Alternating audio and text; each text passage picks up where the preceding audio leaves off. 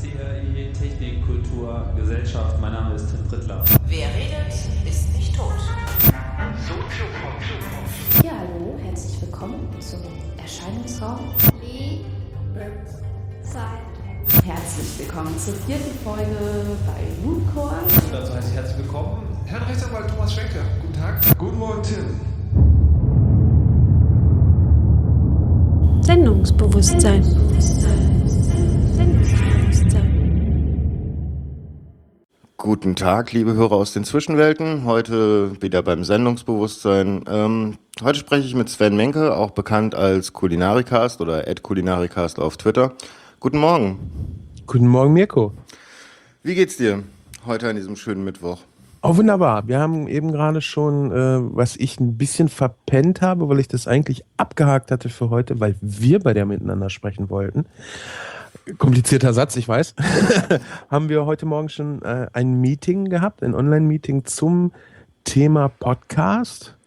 Äh, kann ich gleich mal kurz so ein bisschen mit anteasern. Es wird ein Podcast-Festival dieses Jahr geben. Was? Ja. Wo?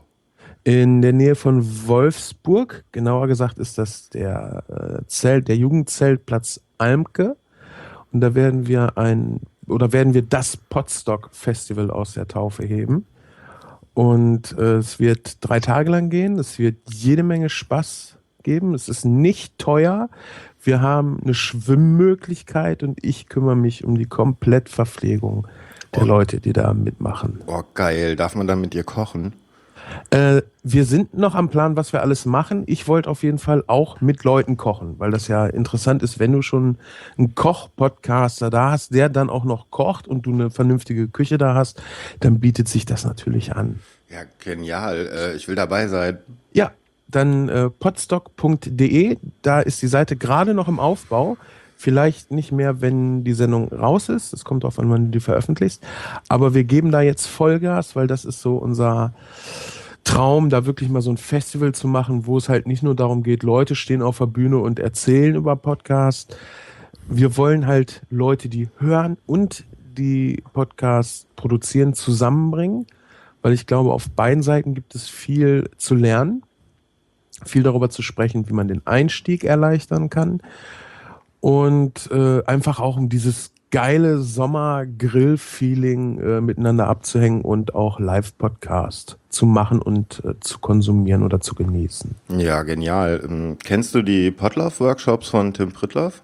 Ähm, mir ist bewusst, dass die gibt. Ich war noch nie da, weil die nämlich immer in Berlin stattfinden und das ist äh, eine ganz schöne Strecke von hier. Ich habe schon mal angeregt, mach doch mal einen hier in der Nähe, aber solange die Leute aus der Schweiz noch nach Berlin kommen, äh, müssen die Mindner halt auch nach Berlin kommen. Das, Naja, ich kann dir gern nen- eine Couch anbieten, wenn du ja, möchtest. ja, das hört sich gut an. Also äh, Mai ist der nächste und das kann ich auch nur jedem empfehlen, der sich, mh, der gerne podcastet. Man trifft viele Podcaster da, viele Leute rund um Podcast und Ja. ich muss sagen, es hat mir den Einstieg unheimlich erleichtert. Ja, überhaupt so, wenn du mit Leuten über irgendwas sprichst. Ich bin jedes Mal begeistert, was durch so einfache Gespräche manchmal an Energie und an Kreativität frei wird. Das ist äh, unglaublich. Ja, das ist genial. Wer da ist, der kann ja äh, mal nach Branko Czarnak die Augen offen halten. Das ist einer der Hauptorganisatoren des Podstocks. Gleich äh, ansprechen mit Infos, Fragen und Anmeldungen überhäufen. Da würden wir uns sehr, sehr Ja freuen. gut, der ist da, ja? Der ist auf jeden Fall da, genau. Cool, mit dem werde ich mich dann auch mal unterhalten. Schön. Da freue ich mich dann ja drauf. Das wird dann praktisch, also ich muss sagen, mittlerweile ist, ist mein, mein Freizeitbereich so von Podcasts durchzogen, ähm, dass ähm, das Podcast, also diese Podcast-Workshops, die also stattfinden, fast schon mein Urlaub geworden sind. Das ist wie ins Kino gehen dann, ne? Nee, ist meistens sogar so wie ein kleiner Urlaub. Also richtig Erholung pur. Ja, total. Geil. Ich finde das, also dann immer wieder neue Leute treffen und, und mich mit Leuten austauschen über das Casten an sich und ähm, natürlich dann mit Tim und so weiter über Podlove und ich bin Techniker und mag natürlich auch die Entwicklung, die da jetzt hintersteht oder die er angestoßen hat, die ist ja, Ja. ziemlich genial. Ja. Und ähm, das, das ist wirklich so ein bisschen raus aus, aus meiner normalen Arbeitswelt, Filterblase, aber man macht trotzdem sehr, sehr viel. Ähm, also, oder man, die, die, die Inputs, die ich bekomme, sind halt aus einer ganz anderen Welt und da ist das, was so mein Herz betrifft, Sharing is Caring, hat da noch wirklich eine, einen, einen Wert. Du meinst jetzt äh, im Podcast-Bereich, ne? Genau, genau. Ja, man, ich, ich vergleiche das immer so gerne wie mit Samen. Ja, mhm. wenn jeder seinen Samen behält, dann stirbt die Menschheit halt aus. Und so ähnlich ist das halt mit solchen Sachen. Du musst, man möge mir das, ja, das Bildliche äh, jetzt verzeihen, du musst quasi raus damit, du musst damit rumspritzen, damit es auf fruchtbaren Boden trifft. Und dann geschehen da auf einmal echt total geile Dinge. Niemand, der alleine zu Hause sitzt, entwickelt auf einmal das, was er machen könnte, wenn er sich, und wenn es nur mit einer anderen Person ist, trifft und halt in Austausch kommt. Das mhm. ist so viel wert. Das ist genauso, ich, ich ähm, sage das immer, wenn mich jemand fragt, ja, warum sollte ich denn podcasten? Äh, Gibt es ganz, ganz viele Gründe, warum man äh, podcasten sollte und warum sich auch jetzt noch lohnt, äh, als kleiner, äh, im Netz vielleicht noch nicht bekannter Mensch äh, podcasten anzufangen. Da äh, erzähle ich dann auch immer ganz gerne vom Realitätsabgleich. da unterhalten sich ja auch nur zwei Leute über Sachen. Und was da für mich immer das Interessante ist, Interessanteste ist, ist einfach die anderen Meinungen zu hören, an denen man sich selber ähm, ja, seine eigene Meinung dann daraus bilden kann. Man mhm. hat vielleicht Sachen nicht bedacht, man kommt auf ganz neue Gedankengänge und das Gleiche ist ja bei solchen Projekten so. Man trifft sich irgendwo, hat eine coole Idee, hey, hier, wie wär's, wenn wir sagen, äh, es gibt einen Hashtag für Energiesparhaus und wenn ich den anklicke, kriege ich einen Feed mit allen Podcast-Episoden, die aus allen möglichen Podcast-Feeds kommen, die sich mit Energiesparhäusern beschäftigt haben. Mhm. Ne? Solche Sachen zum ja. Beispiel. Ja, das ist, finde ich, noch das größte Problem des Podcastings. Also wir sind ja schon voll tief im Thema drin. Eigentlich wollte ich ganz woanders hin am Anfang, egal. Aber ähm, dass halt die, die Verknüpfung noch nicht so ganz gut, ganz gut ist. Ähm, aber das ist das Problem von Audio. Ne? Also wir müssten eigentlich alles transkribieren, dass wir so einen Text haben, dass unsere Computer äh, das leicht durchsuchbar machen und man zwischen den einzelnen Podcasts verknüpfen, verlinken, Stücke herausschneiden oder mal kurz einblenden in dem eigenen Stück äh, haben könnte. Also ja, ich, ich glaube, wir brauchen vor allen Dingen noch viel, viel mehr Standards. Potlauf ist genau das, wo ich sage, ja, das ist das, was Standard werden kann. Das ist es noch nicht, ähm, weil der Einstieg da auch noch nicht leicht ist. Das ist aber auch äh, okay, weil es halt noch in der Entwicklung ist.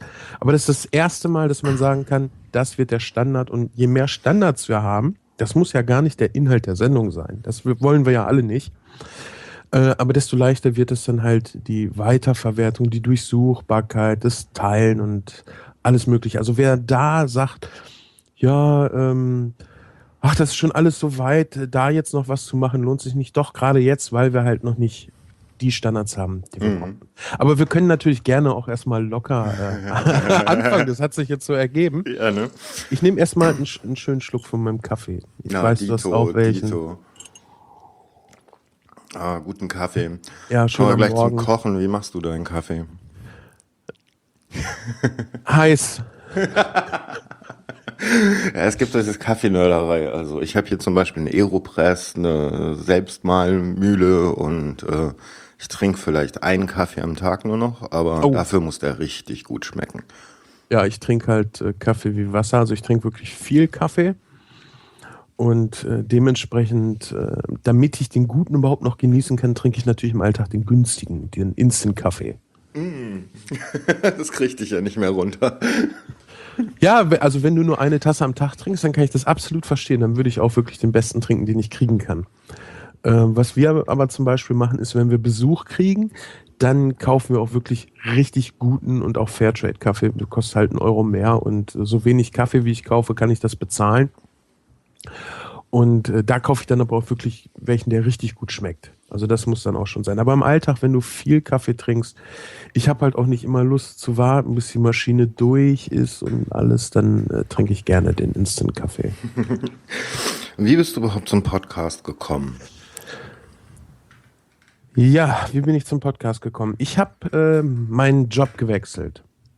Ich habe äh, früher in der Gastronomie als Koch gearbeitet, lange Zeit, habe Koch auch richtig gelernt, bin also nicht mal ein Quereinsteiger gewesen und ähm, habe in der späteren Zeit viel als Alleinkoch gearbeitet. Das letzte Mal dann in Bielefeld. Da ging das Arbeitsverhältnis dann auseinander und ähm, ich hatte jetzt nicht unbedingt wieder den Drang, in die Gastronomie zu gehen, weil Gastronomie stressig ist, die Bezahlungsmoral teilweise arg zu wünschen übrig lässt. Ähm, das auch nicht unbedingt familientauglich ist, vor allen Dingen nicht kindertauglich. Ich habe äh, damals einen Sohn gehabt, den ich dann auch immer nur am Wochenende gesehen habe und da ich nur den Sonntag frei hatte, was äh, in der Gastronomie schon ähm, außergewöhnlich ist, den Sonntag frei zu haben, habe ich gedacht, nee, das will ich nicht mehr, ich will was anderes machen. Jetzt hatte ich in der Zeit, äh, als ich in Bielefeld gearbeitet habe, einen Spielclub aus der Taufe gehoben und zwar ging es dort um Tabletop-Spiele.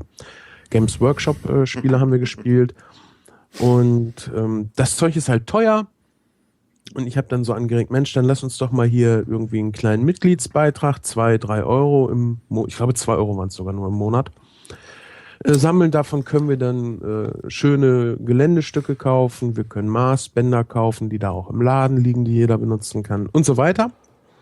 Und da war dann einer dabei, dessen Vater in der Kunststoffindustrie äh, sich selbstständig gemacht hat. Und den habe ich dann angesprochen, habe gesagt, Mensch, du, ich äh, suche gerade einen neuen Job, hab da was. Ja, und dann habe ich da Probe gearbeitet und äh, habe mich dann dafür entschieden, hm, ich kriege das gleiche da für acht Stunden Arbeit wie in der Gastronomie für 13 Stunden Arbeit. Ich kann Urlaub nehmen, ich kann auch mal krank sein, das äh, ist als Alleinkoch nicht so einfach. Ich kriege äh, Urlaubsgeld. Ich weiß im Grunde genommen das ganze Jahr, wie ich arbeiten muss. Dann gehe ich natürlich in die Industrie. Und in der Industrie ist es dann halt so, weil die Maschinen sehr laut sind, ähm, hörst du halt kein Radio. Mhm. Und bei uns in der Halle ist der Radioempfang auch wohl sehr schlecht, habe ich mir sagen lassen. Und wenn du acht Stunden an der Maschine bist und ähm, also wir machen keine Fließbandarbeit, das ist schon ein abwechslungsreicher Job, aber du machst halt jeden Tag eine Sache. Das heißt, ich werde acht Stunden lang genau die gleiche Sache machen. Das ist ein bisschen monoton auf Dauer. Ich brauche irgendwas an den Ohren, damit ich hier nicht verblöde. Dann habe ich, hab ich wieder angefangen, äh, Hörbücher und Hörspiele zu hören. Das Problem dabei ist, die sind halt äh, nicht so ergiebig bei 40 Arbeitsstunden in der Woche. Das heißt, du bist sehr schnell mit deiner Sammlung durch. Äh, neue anschaffen kostet halt relativ viel Geld. Was könnte ich denn sonst noch hören? Ja, und dann bin ich auf, auf Podcast gestoßen, habe mir das eine Zeit lang angehört. Das war so zu Zeiten von 150 Fragen in Sachen Podcast vom Herrn Fiene. Mhm. Und da hatte ich natürlich sofort Blut geleckt. War Audio, fand ich schon immer klasse. Ich habe früher auch Musik gemacht in, in ein paar Hobbybands, also nichts Ernsthaftes. Und ähm, rede eigentlich auch sehr gerne, unterhalte mich auch sehr gerne. Und da habe ich gedacht, geil, das willst du auch machen. Hab mir dann also überlegt, was mache ich denn im Podcastbereich? Weil es gab ja noch gar nicht so viele. Es gab viele ähm, ja diese privaten Tagebücher-Podcasts, Schlaflos in war damals schon groß. Damals, ich kann damals sagen, im Podcast-Bereich, Mann, das ist alles schon so lange her. Äh, gab es, CAE gab es auch, da bin ich dann äh, später zugestoßen und habe überlegt, ja, das, was ich am besten kann, ist kochen. Also machst du was übers Kochen. Und so hat sich das Ganze dann entwickelt. Ich wollte das machen, ich wollte was zurückgeben, weil auch Podcast äh, irgendwann erschöpft sein könnte, dachte ich. Und es macht halt einfach Spaß, über Sachen zu erzählen, die man selber gut kann, anderen Leuten vielleicht damit zu helfen. Ja. Aber es ist ja auch nicht so leicht gewesen, Ash. Ich weiß nicht, wann hast du angefangen? Ähm, ich komme gerade in deinem Blog im Archiv nicht ganz so weit zurück, wie ich das gerne würde. Ja, ich weiß, das, da kommen wir später nochmal zu. Ich glaube, es war 2009. Ich müsste es nachgucken. Ich bin mir da jetzt auch nicht so ganz wow. sicher. Also auch eine Zeit, wo das Podcast noch nicht so, mh, hm, naja, rund lief, wie das heute läuft. Ja, das, also du musstest dich halt um alles erstmal selber kümmern, weil es halt äh, noch nicht die, zack, das ist deine Lösung, das brauchst du. Ja, heutzutage kannst du dir hardware-technisch, software-technisch, kannst du dir überall gute Standards abgucken, kriegst überall Empfehlungen. Das war damals halt noch nicht so. Dann war für mich auch noch nicht klar, wie lange mache ich das. Ich habe jetzt auch nicht so viel Geld über, um mir irgendwas anzuschaffen. Bin also in Mediamarkt, habe mir für 30 Euro ein professionelles Sprechermikrofon gekauft, äh, was prinzipiell auch nicht schlecht ist. Also es ist dazu geeignet, dass man dich gut versteht, aber der Klang ist halt mies. Es ist halt so eine, ja, so ein Vortragsmikro. Ne? Mhm. Viele Höhen, alles, was, was in der Stimme ist, wird da betont, aber Bass und so kannst du halt komplett vergessen. Ja, ohne Equalizer kannst du solche Mikros eigentlich nicht wirklich gut einsetzen. Ja, also das. Ähm, ich habe dann auch echt viel mit verschiedenen Mikros ausprobiert, auch wie man äh, mehrere Leute, also wir haben dann zu zweit gepodcastet. Da habe ich dann damals noch, das darf man eigentlich gar nicht erwähnen, versucht mit drei Mikrofonen dieses Gespräch äh, aufzunehmen, getragen von der Idee, wie du eine Band abnehmen würdest. Ja, da stellst du halt auch nicht für jedes Instrument einfach ein Mikrofon hin, sondern verteilst vielleicht ein paar im Raum. Furchtbar schrecklich. Einer der Gründe, warum es die ersten 15 Folgen auch nicht mehr gibt. Äh, Das ist einfach kein Mehrwert mehr Hast hätte. du, hast du die Dateien noch? Die fliegen hier irgendwo auch noch rum, ja. Hast du die schon mal durch Auphonic gejagt? Ähm, auf Phonic ist super krass klasse, aber selbst das ist noch nicht allmächtig. Also es ist. Es Ja, ist also verzerrt ist verzerrt, übersteuert ist übersteuert. Das kriegen sie noch nicht weg. Und ähm, die sind halt echt mies. Das hat keinen Mehrwert. Ich habe mal die erste Folge habe ich mal veröffentlicht. Die ist sehr kurz. Da ging es auch nur darum, was, wie- was ich hier in diesem Podcast machen will. Ähm, da gefalle ich mir als Sprecher auch nicht mehr, weil es halt alles noch so aufgesetzt war, dieses, ja, wie spricht man denn in ein Mikrofon rein? Und dann kennt, hat man als Präferenz vielleicht diese überdrehten Radiomoderatoren. Ja, genau. Das habe ich bei meinem ersten auch gemacht. Das, Das kann ich heute auch nicht mehr. Ja. Also es hat wirklich keinen Mehrwert und ich habe mir gedacht, dann mache ich die Themen, die wir da hatten, lieber nochmal neu. Das ist für alle dann schick und äh, dann ist auch gut. Ja, ähm, das heißt, du musstest dir wirklich alles von Grund auf selber beibringen. Ja, also ich habe, äh, nachdem ich CAE entdeckt habe, ähm, habe ich dann immer gerne danach geguckt, wenn es um Sachen auf der Seite ging. Das heißt, wie baue ich den Blog so ein bisschen auf? Äh, wie baue ich äh, den Textkörper von einer Folge auf, bevor ich auf Phonic oder Levelator, ich habe ja damals noch mit Levelator angefangen. Äh, bevor ich das hatte, habe ich äh, in iTunes dann eine Folge CRE aufgemacht und dann meinen Endmix und geguckt, na, passt das von der Lautstärke? Wenn das passt, dann kann ich es veröffentlichen. Also gut. CRE war da immer äh, ein super Vorbild, weil Tim die Sachen einfach, der ist halt totaler Nerd, der macht die Sachen halt so gut, wie es irgendwie möglich ist. Und äh, ich bin ganz froh, dass ich mir kein geringeres Vorbild ausgesucht habe, wobei das so rückblickend betrachtet auch ein kleiner Fluch ist. Ja, man kommt nicht ran. Also man hat nicht so viel Zeit, sich um all das zu kümmern. Ne? Ja, auch inhaltlich hat mich das dann äh, sehr geprägt, dass ich dachte, so eigentlich willst du das CRE des Kochens sein. Und ähm, A, kann ich das nicht? Und B, würde ich mir das selber wahrscheinlich äh, als normal Kochender auch nicht anhören. Also ich bin schon ein bisschen Kochnerd. Ich probiere echt Sachen auch bis zum Erbrechen aus, bis ich sie wirklich gut kann. Jetzt habe ich zum Beispiel letztes Jahr eine Hamburger Phase gehabt, die sich irgendwie über das ganze Jahr zog.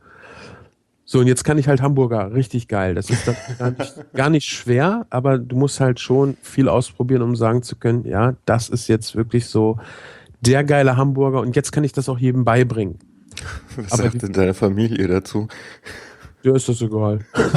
Das ist Meine, meine Frau ist nur froh, wenn ich die äh, Küche nachher sauber mache. Ja, aber als Koch bist du doch genau darauf gedrillt, oder? Auf Küche sauber machen, ja, unbedingt. Also total. Und du hast dann einfach mal angefangen, das Ganze ins Internet zu stellen.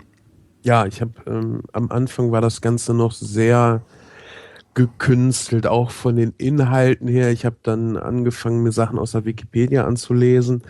Ähm, in einer äh, Folge, wo es um Erdbeeren ging, da hörte man das dann halt auch total hier, was, erzählt denn der da? Das, das ist vorgetragen irgendwo.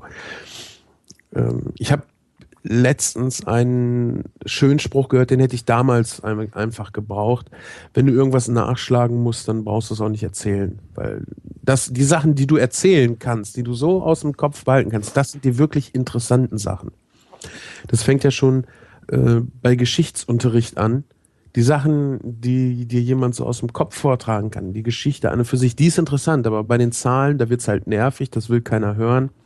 Wenn du die weglässt und das erzählen kannst, dann hat das Ganze aber trotzdem immer noch einen Mehrwert. Mhm. Und da sind wir jetzt auch äh, hingegangen. Ich scheitere ab und zu dann noch dran. Wir haben zum Beispiel versucht, eine Folge über Zusatzstoffe zu machen. Ähm, da habe ich auch versucht, möglichst viel fachlich äh, Richtiges zu erzählen und das Ganze, das, das driftete wieder in so eine CAE-Folge ab. Und haben mir nachher gesagt, okay, die löschen wir jetzt mal gepflegt und das machen wir später nochmal. Naja gut, also müsstest du dir also erstmal Wissen aneignen und das so tief verinnerlicht haben, dass du da auch lo locker drüber reden kannst.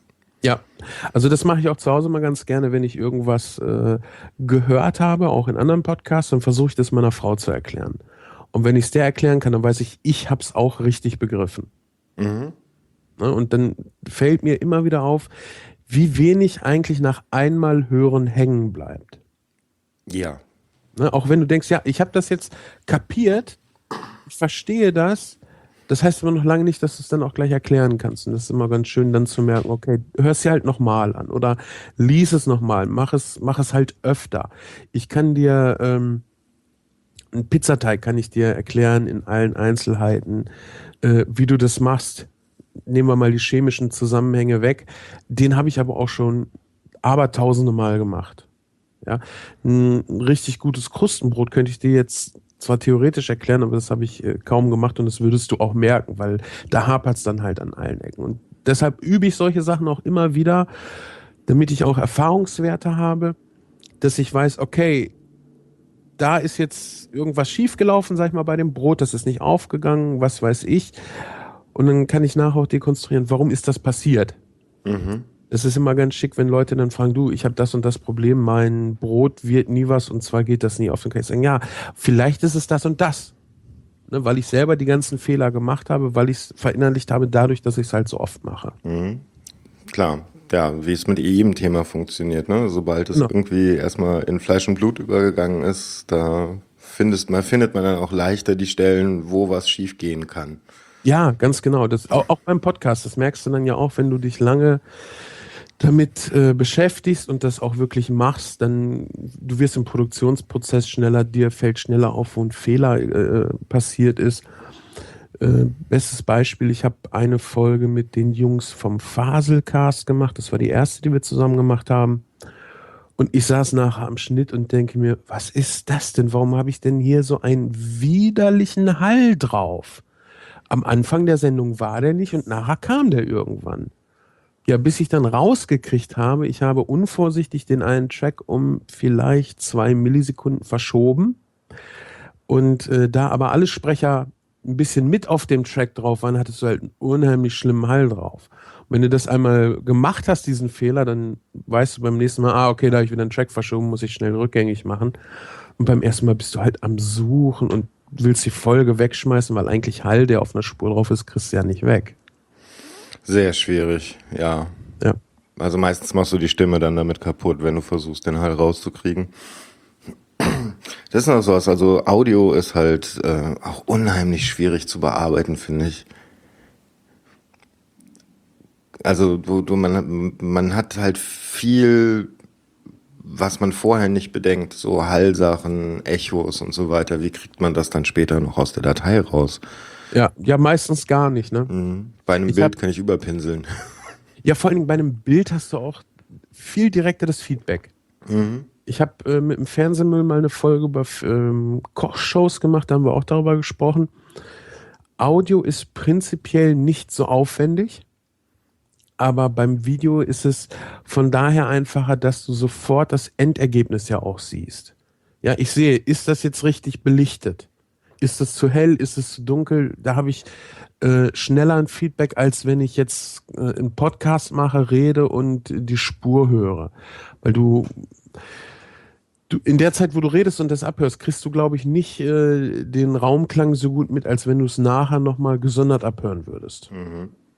Und da du halt äh, beim Hören ja auch sehr konzentriert bist, glaube ich, fallen Fehler auch viel schneller auf. Beim Video hast du halt Bild und Ton. Ähm, ich glaube, da fallen die Fehler auch nicht so stark auf, weil Mhm. du halt viel mehr Informationen in einer kurzen Zeit verarbeiten musst. Ja, ja, wenn du nur Audio hörst, dann, dann nimmt dein Gehirn das auch viel, viel stärker wahr, jeden einzelnen Fehler, der da passiert. Sogar so ein kleiner Skype-Aussetzer, so, so nur eine 10 Millisekunden, die halt gerade vom, vom Anspruch oder von, dem, von den ersten Tonwerten fehlen, nimmst du dann als, als reines Audiohören total extrem wahr. Ja. Das kann sehr störend werden. Ähm, mit welchem Equipment arbeitest du? Also was benutzt du für deinen Podcast? Also wie gesagt, ich habe mit so einem 30 Euro Mikro angefangen und einer in einem Windows PC integrierten Soundkarte. Ganz fürchterlich. Und jetzt sind wir gelandet beim Zoom R24. Das ist ein mobiler Audiorekorder, der ein bisschen aussieht wie ein Mischpult. Und ähm, immer noch zwei selbst gebastelte Headsets. Wir haben, ähm, oder ich habe zu einer ja, zu einem Crowdsourcing und zu einer Spendenaktion aufgerufen, dass ich gerne jetzt auch mal professionellere Headsets hätte. Äh, das, so dieser Standard, die, ich muss mal gerade, über- sind das die AKGs? Ich glaube, Die, ja. die, du meinst, dass das Tim und so benutzt? ja, Äh, Das sind, ähm, oh, ich glaube, Bose, nee, Bode. Ähm, oh, ich weiß auch nicht mehr. Ich, müsste müsste die raussuchen. ja. Auf jeden Fall, ähm, das ist nochmal eine ganz andere Marke. Es ist teuer. Ja, die kosten halt äh, gut 200 Euro, da, nee, 250 Euro das Stück. Ja. Und dann kommt, und das hatten wir eben auch äh, in der Planung für äh, Podstock. Da war der eine ganz begeistert, der hat sich jetzt die Headsets gekauft und äh, haben wir gefragt, und wo sind die Kabel? Ja, weil die Kabel kosten dann halt auch nochmal 50 extra. Ja. Ähm, hat natürlich äh, viele Vorteile, gesonderte Kabel. Ich habe hier selbst gebastelte, das ist das günstigste Nackenbügelmikrofon von Thomann, das T-Bone bla bla bla. Steht hier jetzt, glaube ich, auch nicht mehr drauf. Nee. Und die habe ich mir halt an 8 Euro Billo Philips Kopfhörer geschraubt. Macht das Ganze sehr, sehr erschwinglich. Also du bist du mit, glaube, 40 Euro pro äh, Garnitur bist du dabei. Ach, echt? Ja. Hast einen äh, vernünftigen Klang. Wir senden jetzt ja, seit Oktober vorletzten Jahres, glaube ich, damit. Ähm, hast den Vorteil, dass du ein Headset hast. Also das war ja, als ich angefangen habe, auch noch immer die Diskussion Headset oder Mikrofon für Podcasts. Und ich würde jedem, der keine Mikrofonerfahrung hat, immer vorschlagen, oder raten, nimm Headsets. Das hat einfach so viele Vorteile. Du musst dich nicht auf deine Position vor dem Mikrofon konzentrieren. Du kannst hin und her gucken, ohne dass der Hörer das mitbekommt. Und das wird halt bei äh, Gesprächen, die auch gerne mal ein bis drei Stunden gehen, wirst du deinen Kopf bewegen. Du wirst ihn bewegen wollen, weil sonst äh, kriegst du auch Nackenschmerzen und er ist halt unkomfortabel. Und äh, du hast halt immer den gleichen Abstand zum Mikrofon. Du hast keinen Raumhall drauf oder wenig Raumhall mit drauf. Das heißt, es ist auch die kostengünstigste Möglichkeit, ähm, schlechte Räume äh, zu, klanglich zu verbessern. Mhm, ja. Ja. Da, okay, das Problem, das, das vor allen Dingen das Problem mit dem Mikrofon sehe ich, weil also ähm, ich, ich selber habe eine ganze Weile Bühnenerfahrung, von daher weiß ich, wie ich in so ein Mikrofon reinsprechen muss, wie weit ich weg sein muss und sowas und wie ich es halten muss und meinen Kopf trotzdem bewegen kann und noch ins Mikrofon, also in die Niere spreche.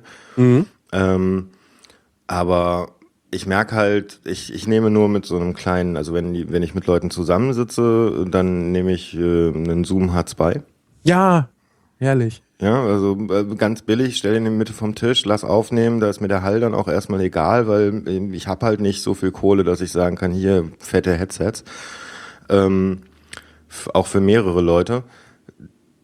Aber das Problem ist halt, wenn ich sowas jemandem direkt vor die Nase stelle, ich habe zwei von den Geräten, ähm, weil meine Freundin auch Podcasts aufnimmt, haben wir halt äh, jeder eine Garnitur. Dann stelle ich halt, wenn ich mit jemandem zusammen bin, mache ich einen Zweiender und von beiden Seiten nehme ich sozusagen auf. Ähm, das Problem ist halt, die meisten Sprecher, die drehen den Kopf weg und dann hat man diesen Effekt. Ja. Und der, der ist halt äh, wirklich unnötig. Mhm. Ne? Das Zoom H2 habe ich übrigens ja auch noch rumfliegen. Das war das äh, nach dem AKG äh, C1000S war das, glaube ich. Das war das, was seinerzeit Annik Rubens auch benutzte. Also ich habe schon damals versucht, mich an Equipment anderer Leute zu äh, orientieren, um halt möglichst wenig investieren zu müssen und möglichst wenig Fehler selber bezahlen zu müssen. Äh, nach dem Mikrofon war dann halt das Zoom H2 meine nächste Präferenz. Äh, das habe ich aus Hörspielkreisen äh, empfohlen bekommen. Es gibt eine Seite, die heißt hörspielprojekte.de. Sehr toll. Ja, also eine wirklich tolle Seite, eine schöne Community. Ähm, fallen unheimlich tolle und professionelle Produktionen bei raus, die es kostenlos zum Download gibt. Und das ist wirklich so die Standardempfehlung, die du da kriegst. Hol dir so ein transportables Zoom H2, das war da am weit verbreitesten. Weit, das war damals weit verbreitet. Und äh, das benutzen wir teilweise heute noch. Wir haben äh, eine Folge übers Grillen draußen äh, in unserem Garten gemacht. Und da wollten wir zwar erst noch mit Funk-Headsets arbeiten. Das hat glücklicherweise dann aber nicht geklappt, weil die Grillfolge, glaube ich, eine 0815-Folge gewesen wäre, ohne die schöne Naturatmo, die wir dann nachher durch das Zoom A2 im Hintergrund noch mit hatten. Das war wirklich sehr angenehm. Und die Mikrofone sind halt auch extrem gut. Vor allen Dingen in dem Preissegment ist das unschlagbar. Ja, Atmosphäre kannst du ja auch mitnehmen. Ich meine, das kann ja auch dein Konzept sein. Das kommt auf dein Format an. Ne? Ja, ganz genau. Also wenn ich mir jetzt hier zum Beispiel äh, schöne Ecken anhöre, da ist die Atmo ganz wichtig. Ja, die funktionieren halt ohne Atmo nicht, ne? Ja. Und trotzdem kannst du mit dem Ding halt auch äh, hallfrei aufnehmen. Dann hast du zwar wieder das Nachteil, es verhält sich wie ein Mikrofon. Aber was bei dem Ding schön ist, du kannst es halt mit Batterien betreiben. Äh, es gibt einen schönen kleinen äh, Fuß zum Dranschrauben für das Ding und dann nimmst du dir so eine, äh, von Ikea war das so eine faltbare Kühltasche. Aha, jetzt erzähl. ja, und stellst das Ding da halt rein. Und dadurch, dass das, ähm, äh, dass das Ding irgendwie so aus Schaumstoff bestand, hast du natürlich schon mal so einen kleinen Heilschutz. Oder du bestellst halt einen so einen Quadratmeter äh, Noppenschaum von Thomann, gibt's dafür einen Zehner und kleidest damit einfach mal einen Schuhkarton aus und stellst da das Ding rein. Dann hast du auch schon eine ganz starke Hallreduktion. Die Und? bin ich nie gekommen. Und hast natürlich auch gleich einen Aufbewahrungsbehälter, wo du das Zeug reinpacken kannst, wenn du in einer kleinen Wohnung wohnst. Dann hast du mit dem Zoom H2 wirklich dein komplettes äh, Studio in einem Schuhkarton, kannst es wegpacken, kannst es überall mit hinnehmen durch den Batteriebetrieb. Das hat auch der große, den ich habe, das Zoom R24 hat das. Also ich habe hier ähm, acht gleichzeitige Kanäle, sechs davon mit äh, Phantomspeisung, das heißt Strom auf die Mikrofone. Was mir ganz, ganz wichtig war, wir podcasten zwar eigentlich immer nur zu zweit, aber ich habe so die Möglichkeit, jederzeit mit mehr Leuten aufzunehmen, ohne mir nochmal wieder Equipment anschaffen zu müssen. Und das Ding ist halt ein Gerät, was mit Batterien funktioniert, dann brauchst du noch die beiden Headsets und kannst theoretisch auch überall auf der Welt aufnehmen. Ähm, die ich sehe gerade auf der Seite, das macht Multispur-Recording. Genau. Ähm, nimmst du auch Multispur auf? Ähm, jetzt nicht mehr, wir haben das früher gemacht. Ähm, am Anfang haben wir auf SD-Karte aufgenommen. Dann habe ich das Ganze in den Rechner gegeben und habe es dann da geschnitten.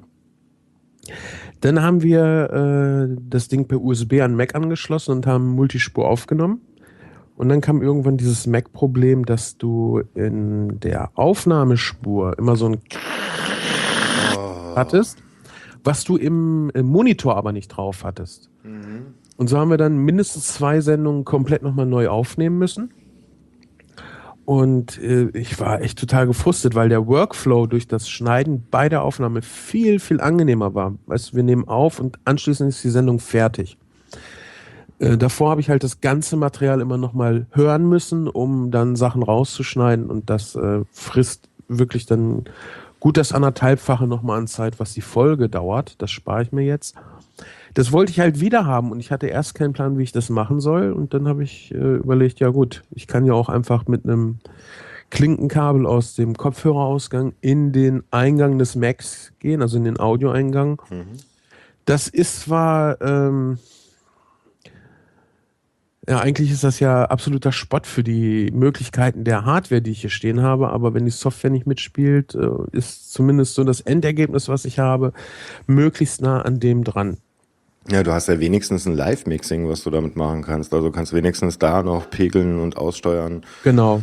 und mal jemanden rausnehmen, wenn derjenige gerade einen Hustenanfall kriegt oder so. Ja. Das ist aber, ähm, und kannst du auch Skype darüber schleifen? Nee, ich habe das mal probiert und das ist äh, sehr, sehr, sehr äh, schief gegangen und ich kriege die Logik in meinem Kopf dafür auch nicht hin. Aber ich mache mit dem Ding auch Skype-Gespräche. Denn das Schöne ist, ich habe ein iPad. und okay. ähm, ich gebe dann, also ich lege das iPad dann neben das Zoom R24. Ich habe da auch mal ein Bild gemacht, als ich mit der Lilly äh, eine Folge aufgenommen habe. An den Lautsprecher des iPads lege ich dann ein Mikrofon vom Headset und nehme damit dann den Gesprächspartner auf und er kriegt mein Feedback dann halt durch das Mikrofon vom iPad. Das ist äh, ziemliche Bastelei und geht mit Sicherheit auch viel besser, aber es sind bis jetzt immer Folgen rumgekommen, wo der Gesprächspartner sehr gut verständlich war. Ja, das ist auch, das, das Audio ist super an der Stelle. Von was, also was beim iPad rausfällt. Ja, also das muss ich wirklich sagen. Es ist ein Unterschied, ob ich das iPad nehme oder den iPod. Ähm, auch von der Stabilität von Skype her habe ich das Gefühl. Ja, macht Sinn. Ne? Und ähm, solange das funktioniert, mache ich das so. Ansonsten ähm, könnte man das auch mit einer Softwarelösung äh, auf dem Rechner selber machen, aber ich mache halt so selten Skype und habe dann meist den Vorteil, dass das meine Gesprächspartner aufnehmen. Das ist immer ganz schön. Zum Beispiel, wenn ich mit dem Küchenjungen sende, dann nimmt er die Gespräche auf. Oder wenn ich mit dem Fernsehmüll sende, äh, der ja auch in der Fernsehbranche äh, arbeitet und äh, auch an Equipment gut rankommt, der äh, nimmt das dann auf. Und da bin ich mal ganz froh, wenn ich mich wirklich nur aufs äh, Reden und ans Informationen austeilen konzentrieren muss. Ähm, da, wel- welche, welche Formate hast du eigentlich alle? Also ich kenne dich jetzt primär durch den Kulinarikast, den ich selber früher viel gehört habe. Ja, das ist eigentlich auch so das Ding. Also ich habe äh, viel ausprobiert. Unter anderem gab es mal wie, was ist eigentlich? Ähm, das war sehr arbeitsaufwendig, hat aber Spaß gemacht. Das, es ging darum, was ist eigentlich, ich sag mal, die Schweizer Garde? Und dann habe ich äh, recherchiert, habe mir Infos aufgeschrieben, habe ähm, ich glaube, so fünf Minuten sind das immer irgendwie geworden, einen, einen Beitrag dazu gemacht, äh, was dann aber auch abgelesen war. Und das ist halt nicht mein Ding. Ich unterhalte mich sehr gerne. Ich glaube, ich bin auch sehr gut in der Lage, mich lange frei zu unterhalten. Und äh, dieses Schreiben drumherum, das äh, ähm, Recherchieren und so, das zieht halt viel Zeit und die stecke ich lieber in den Kulinarikast. Das gleiche Schicksal teilt so ein bisschen ähm, die Küchenessenz. Ich habe mal eine E-Mail bekommen, da ging es darum, dass äh, ich in einer Kulinarikast-Folge privaten Kram erzählt habe. Ähm, was den Hörer nicht interessierte, was prinzipiell jetzt aber natürlich auch nicht schlimm ist. Sein Problem ist einfach nur, er ist viel im Ausland unterwegs und äh, ist sehr limitiert in seinem Traffic. Hab ich überlegt, Mensch, wie kann man denn jetzt äh, Leuten, die wirklich nur minimal Empfang haben und wenig Traffic zur Verfügung haben, wie kann man denen denn auch was bieten? Daraus ist dann die Küchenessenz entstanden. Das sind so ja, auch so grob fünf Minuten. Meist sind es irgendwie so zehn Punkte zu einem Thema zusammengefasst. Ich sag mal zehn Tipps äh, zum Gemüsekochen, wo du wirklich ganz verdichtet dann halt praktische Tipps hast, wie du das besser machen kannst. Mhm. Ist aber auch sehr arbeitsaufwendig, weil du oder weil ich mich dann halt sehr stark reduzieren muss, damit dieses Format auch Sinn macht. Ähm, das muss sehr aussagekräftig sein, damit es halt in diese Kürze passt. Und das äh, ist eigentlich nicht mein Naturell. Deshalb vernachlässige ich das, zumal der Kulinarikast einfach auch den meisten Erfolg hat. Du hast also ein schweifendes Naturell. Ja, ich probiere echt gern und viel aus. Ich mache zum Beispiel auch YouTube-Videos. Ähm, auch eine ziemlich lange Geschichte. Es gibt für den ähm, Nintendo DS gibt es eine, ja, ein, ein Spiel, ein Programm, was kochen wir heute? Das Schöne an dem Ding war, du hast äh, so Step-by-Step-Anleitung, wo du dann auch per Sprache sagen konntest, jetzt weitermachen und er erzählt dir das.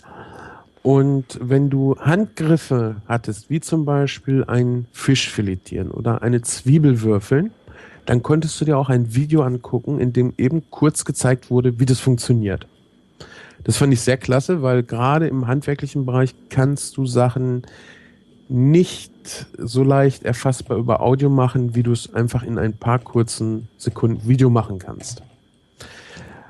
Und dann habe ich damit angefangen, habe das gemacht und das Ganze ist dann im Laufe der Zeit zu einem eigenen Format geworden, was ähm, ein, ja, ich, das letzte war jetzt Tomatensauce, also es nimmt sich wirklich ein Teil aus der Küche und erklärt das, wie du das richtig machst, wie du das mit möglichst wenig verschiedenen Zutaten machst und wie es richtig gut schmeckt. Also nicht so ein, ja, hier, ich mache meine Tomatensauce so und so, sondern ich recherchiere da auch sehr viel, gucke mir sehr viele Videos auch an, was machen die Leute richtig, was machen die Leute falsch, ähm, haben die Erklärung für mich, die ich noch nicht auf dem Schirm hatte und so weiter. Und das ist dann äh, quasi meine Quintessenz. Wenn du eine Tomatensauce willst, guck dir das Video an, dann hast du es verstanden, dann kannst du das und damit kannst du äh, auch, damit brauchst du dich nicht verstecken. Mhm. Das, das, das stelle ich gerade fest. Das ist ziemlich wichtig, wenn man anfängt zu kochen, ähm, dass man anderen über die Schulter schauen kann. Ja, ja, gerade dies Gucken. Ähm, Im Audioformat musst du alles explizit erwähnen. Im Videoformat passieren manchmal Sachen nebenbei, die du gar nicht kommentierst, die du aber typischerweise immer so machst. Und ich habe festgestellt, dass da halt viele Sachen mit bei sind, wo Leute sagen, ey cool, so habe ich das noch nie gesehen. Und du selber hättest das jetzt gar nicht auf deinem Vermittlungsplan gehabt, was du im Audio ja haben musst. Du musst es explizit erzählen, ähm, wo Leute dann halt echt nochmal zusätzlich was mitnehmen. Mhm. Ja, also ich, der, mir fällt das gerade auf, ich habe hier ähm, einen Mitbewohner, der selber noch nicht viel gekocht hat und ich habe früher von meinen Eltern kochen gelernt. Und wenn äh, er, er traut sich halt nicht ran, er macht, traut, hat halt das Gefühl, er macht immer wieder Fehler oder macht es nicht richtig, was ja eigentlich beim Kochen auch fast nicht geht. Also irgendwas, was schmeckt, kommt eigentlich immer hinten raus. Äh, das kann ich so nicht unterschreiben. Ja, gut. Ich, ich, möchte, Ja. eine, ich möchte eine kurze Anekdote erzählen, äh, wo ich es trotzdem gegessen habe und meine Freundin bis heute nicht verstehen kann, warum ich das gegessen habe und ich trotzdem glücklich war. Meine Freundin kocht eigentlich nicht. Sie verabscheut Kochen, muss ich mal dazu sagen. Ähm, sie hat so ein paar Sachen, die macht sie ab und zu. Äh, sie hat ein paar Sachen von mir gelernt. Schnitzel zum Beispiel macht sie genauso gute wie ich. Aber sie hat eigentlich gar keine Lust darauf. Nun, äh, als ich schwanger war, hat sie dann das tägliche Kochen übernommen. Und einen Tag kam ich nach Hause und es gab Fisch, paniert und gebraten. Ich hatte mich so darüber gefreut, dass sie etwas für sie so Aufwendiges gemacht hat. Und habe dann bei dem Essen äh, echt noch reingehauen. Jetzt muss ich zu dem Fisch dazu sagen, der war innen noch gefroren, außen stellenweise angebrannt. Und dann hatte sie äh, sich ein Beispiel an mir genommen und wollte das mit Cornflakes panieren, was ja eigentlich eine sehr coole Idee ist. Nur dann sollte man auch Cornflakes nehmen und nicht Frosties, weil das schmeckt echt ekelhaft. Naja, Aber okay. ich, aber ich habe mich so gefreut, dass sie gekocht hat und das, das äh, hat mir dann schon gereicht, um echt das, was gar war, äh, essen zu können. Oh, schön. Ja gut, auf der anderen Seite sehe ich halt, okay, klar, man macht Fehler, dann schmeckt's halt nicht so gut, dann lernt man draus und macht es das nächste Mal besser, aber wenn man so Sachen zwei, dreimal gemacht hat, dann kriegt man da meistens schon was hin. Ja, So Standardkram wie, äh, man macht sich halt mal Spaghetti mit verschiedenen ähm, Soßen und so weiter, das geht ja dann eigentlich nach dem zweiten Mal auch relativ gut von der Hand. Ähm, ich, ich, ich persönlich empfinde Kochen ein bisschen wie mh, bei meinem alltäglichen Job das Programmieren. Ich weiß halt ungefähr, das schmeckt so, das schmeckt so, die Sachen passen zusammen, also probiere ich es aus. Mhm. Und wenn ich ein Rezept lese, dann lese ich ein Rezept nur so als Inspiration in Ja. Form von, ah, okay, hm, das kann man so machen, gut. Und in dem Moment, wo ich es gelesen habe, habe ich es auch schon abgewandelt für mich und auf meinen Geschmack angepasst. Und sehr gut. und, und ich, ich finde einfach, dass das ist einfach mal ausprobieren, machen. Ähm, aber ich stelle bei ihm gerade fest, dass es ganz viele Handgriffe sind, worum es geht. Ja, wie schneide ich richtig? Wie mache ich, ähm, äh, bei, bei welcher Temperatur brate ich was? Ich sehe ganz oft, dass dann halt zu schnell zu heiß gebraten wird und das natürlich auch ähm, dann nicht mehr schmeckt, wenn es latschig geworden ist. Ja, es fehlen dann halt wirklich so diese, diese ganz einfachen Grundsachen. Du hast im Grunde genommen keine Ahnung von überhaupt irgendwas.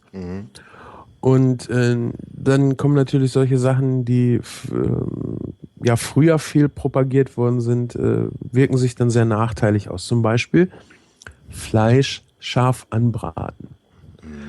So, ja, scharf, keine Ahnung. Ach, mach mal volle Pulle. ne, gib mal richtig Gas, was die Platte hergibt, ja, und dann wird's halt auch nicht gut. Weil das muss man dann halt auch können, wenn man auf der höchsten Hitze äh, braten will. Oder schneiden, sagt es ja eben auch schon so schön, äh, das musst du halt ein paar Mal machen. Und wenn du das aber nie gesehen hast, dann machst du, dann trainierst du es dir halt falsch an und das ist frustrierend und irgendwie wird das, das wird halt nicht toll. Ja, ich sag mal, Zwiebeln, äh, wie ich eine Zwiebel schneide, das hat schon viel mit dem fertigen Produkt nachher zu tun. Wenn ich sie zu grob schneide und dann nicht weiß, dass ich dann die Hitze reduzieren muss, damit die trotzdem komplett gar ist und nicht halb roh ist. Oder dass das Messer nach Möglichkeit schön scharf sein sollte, damit der Zwiebelsaft auch in der Zwiebel bleibt und nicht äh, überall rumfliegt. Und das ist viel, was man falsch machen kann. Aber probieren und zugucken, so dieses Nachmachen, was man gesehen hat, ja, das ist immer sehr, sehr hilfreich. Und deshalb mache ich auch unter anderem diese Videos, weil du hast wirklich alles, was ich mache, äh, siehst du auch in dem Video. Also da wird nichts außen vor gelassen. Ich habe jetzt, glaube ich, auch schon ein paar Mal äh, gezeigt, wie ich einen Knoblauch pell. Ja. Oder wie ich eine Paprika schneide. Paprika schneiden ist immer noch das, das unterschätzt, unterbewerteste. Wie, na, jetzt habe ich aber einen Zungenknoten drin. das, das ist mein Eigenlobdetektor, der sagt, Sven, hör auf. das ist das unterbewerteteste Video auf YouTube. Und zwar, wie du eine. Paprika schneidest, ohne äh, Müll zu haben. Ja, klasse. Ähm, das habe ich erst durch dich gelernt. Schön. Vorher habe ich mir da immer einen abgebrochen, aber jetzt geht das richtig schnell. Und ich habe das in der Lehre auch nicht so gelernt. Ich habe mir da mal Gedanken drum gemacht, weil meine Schwiegermutter immer sagte, ja, Köche schmeißen ja immer so viel weg. Ich gedacht, Mensch, wie mache ich das denn, dass ich da nichts wegschmeißen muss? Ja, und habe dann einfach ein bisschen überlegt und dann ist, ist die Lösung ja auch gar nicht abwegig. Ne? Muss ich halt mal kurz mit beschäftigen und dann. Aber wenn man das zu, zum Beispiel zu Hause immer sieht, so erstmal die Paprika halbieren, dann gewöhnst du es dir halt auch so an. Ne? Ist halt dieses, ich habe es gesehen, ich mache es nach. Ja, okay, diese Tri Tricks und Kniffe, die sind natürlich auch ganz toll. Ich meine, ähm, und das von einem Koch, der oder jemand, der viel kocht, zu sehen, ist dann immer noch mal was anderes, weil mh, du gewöhnst dir dann natürlich auch Tricks und Kniffe an, wie du schnell bist. Genau, und wie du halt möglichst wenig Arbeit hast. Zum Beispiel die Paprika. Ich kann die Paprika ja auch wirklich halbieren, mit einem Messer oder mit einem Löffel die Kerne rausholen, die Haut entfernen, bla und blub. Das macht die Paprika nachher nicht schlechter, aber das andere ist halt schneller und was noch dazu kommt, ich kann sie halt auch auf glatte, gerade Streifen schneiden. Das kann ich bei der halbierten zum Beispiel nicht mehr. Und allein, dass die Kerne nirgendwo rumfliegen, ist das mal echt angenehm. Ja, stimmt schon. Ähm, wann, wann bist du auf die Idee gekommen, das als Video zu machen? Gleich von Anfang an oder hat, hat das noch eine Weile gedauert? Nee, das hat eine ganze Weile gedauert. Ich hatte ja äh, erstmal mit der Audiotechnik zu tun.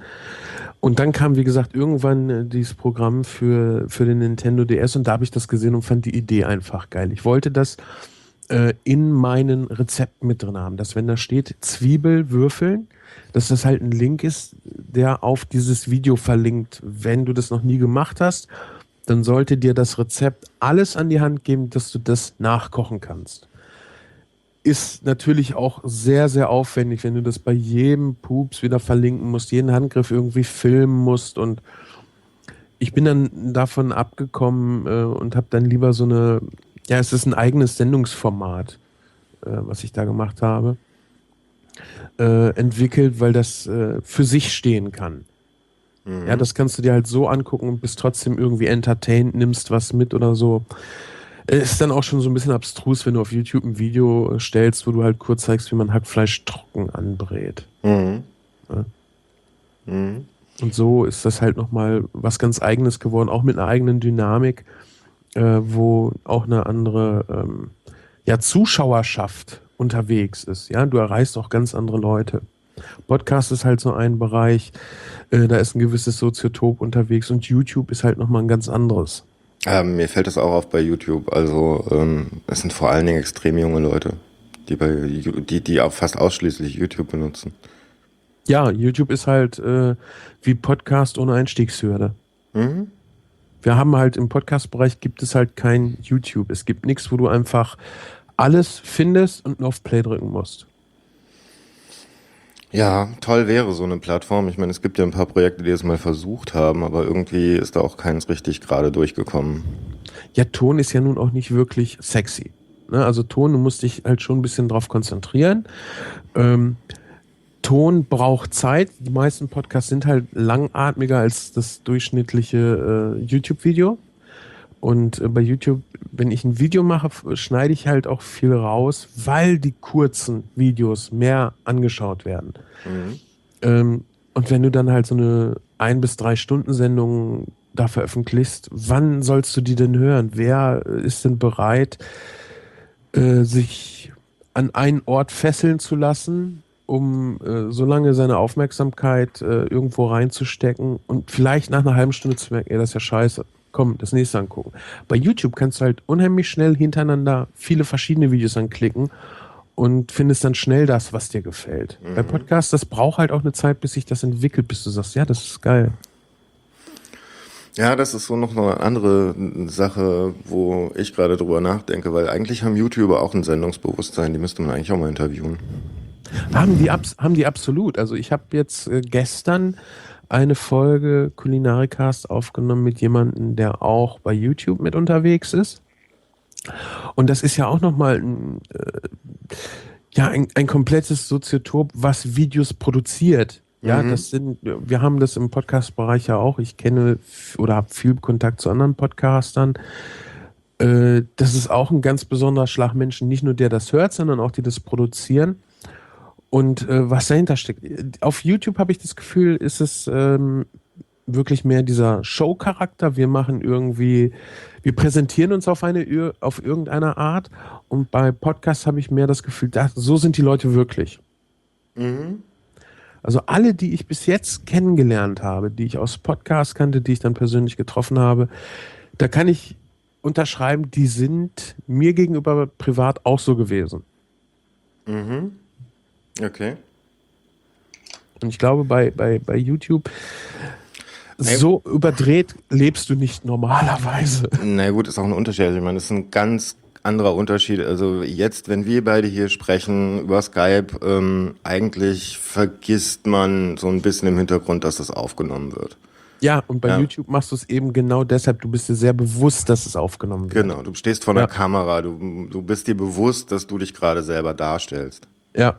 Also ich merke das, wenn ich jetzt äh, auch ähm, in diesen paar Folgen, die ich bisher erst hier veröffentlicht habe auf diesem Kanal, ähm, habe ich das schon äh, gemerkt, dass es oft so ist, dass in den ersten 10, 15 Minuten äh, brauchen, äh, 10, 15 Minuten brauchen die meisten Gäste, die selber noch nicht so viel Podcast-Erfahrung haben oder die singulär Podcasts machen. Das fällt mir da vor allen Dingen auf.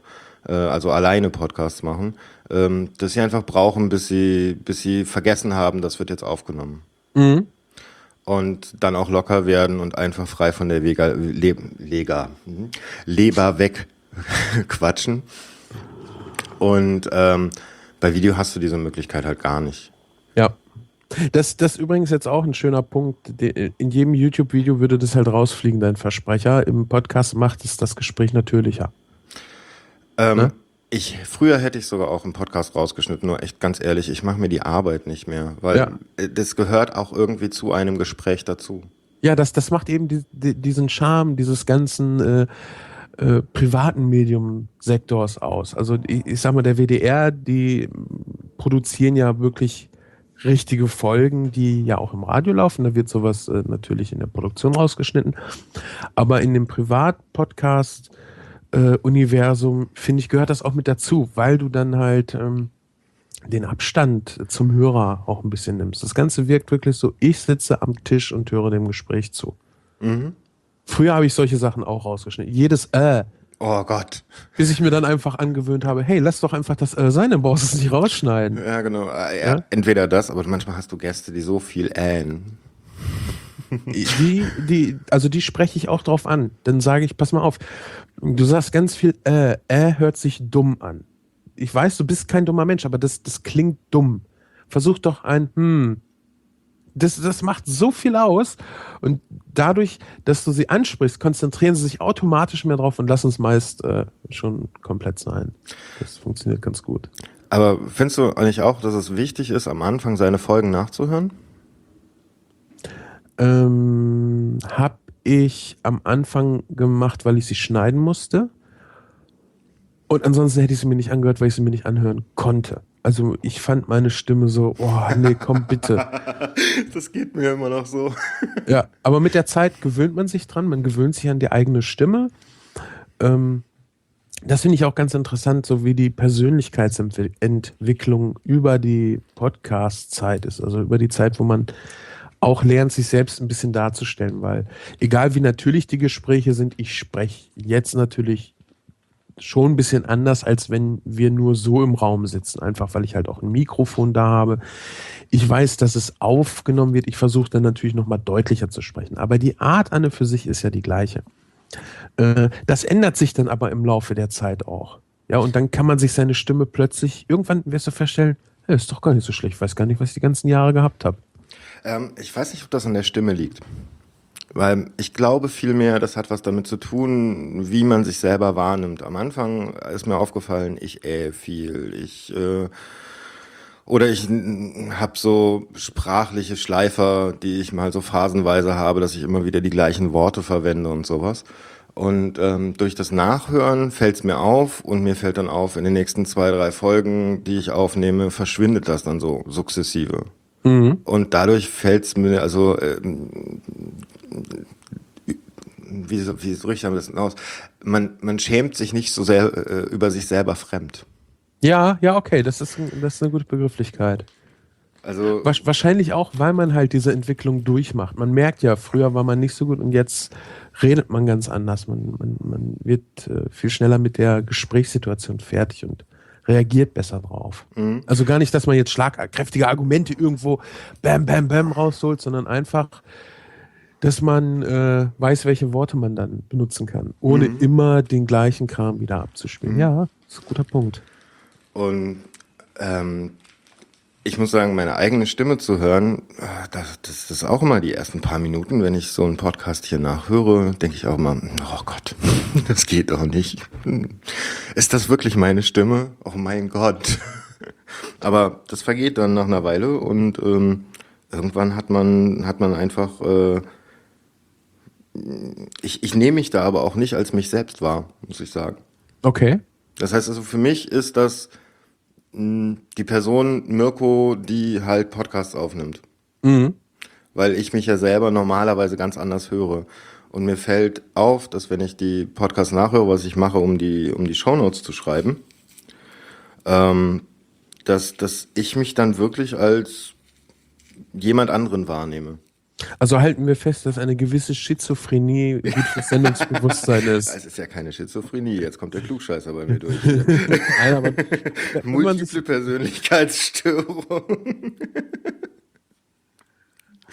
ja, wenn man so ein bisschen Abstand äh, dazu aufbaut beim Hören, ja, kann ich mir das gut vorstellen. Ja, kann man zum Podcasten auch sagen. Man muss nicht verrückt sein, um zu podcasten, aber es hilft.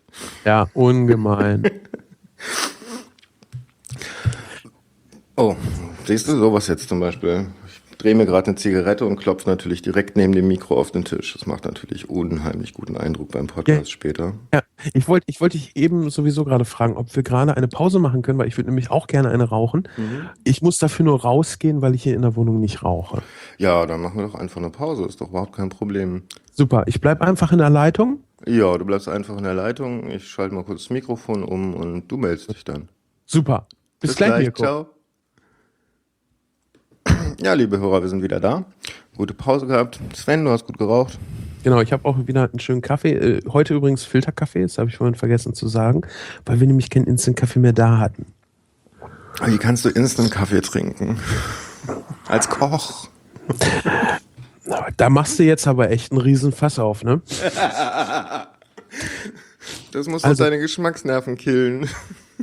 Wir haben ja beide das Laster, dass wir rauchen. Ich glaube, das darf ich hier so sagen. Ja. Und äh, Zigarettengeschmack ist ein sehr kräftiger Geschmack. Und äh, beim Essen ist das genauso. Du brauchst zu einem kräftigen Essen halt auch einen kräftigen Wein, der mithalten kann. Und ich brauche auch was, was äh, mit der kräftigen Zigarette mithalten kann. Und das ist halt der Kaffee. Und äh, da ich halt viel Kaffee trinke, ich kann das einfach auch nicht bezahlen, ständig nur den besten oder einen wirklich guten Kaffee zu trinken. Äh, Das ist ja genauso wie mit Lebensmitteln, ja. Es wird dir immer erzählt, ja, kauf dir gutes Olivenöl, kauf dir gutes Fleisch, bla bla bla. Und ich habe das letztens im Blue Moon schon gesagt.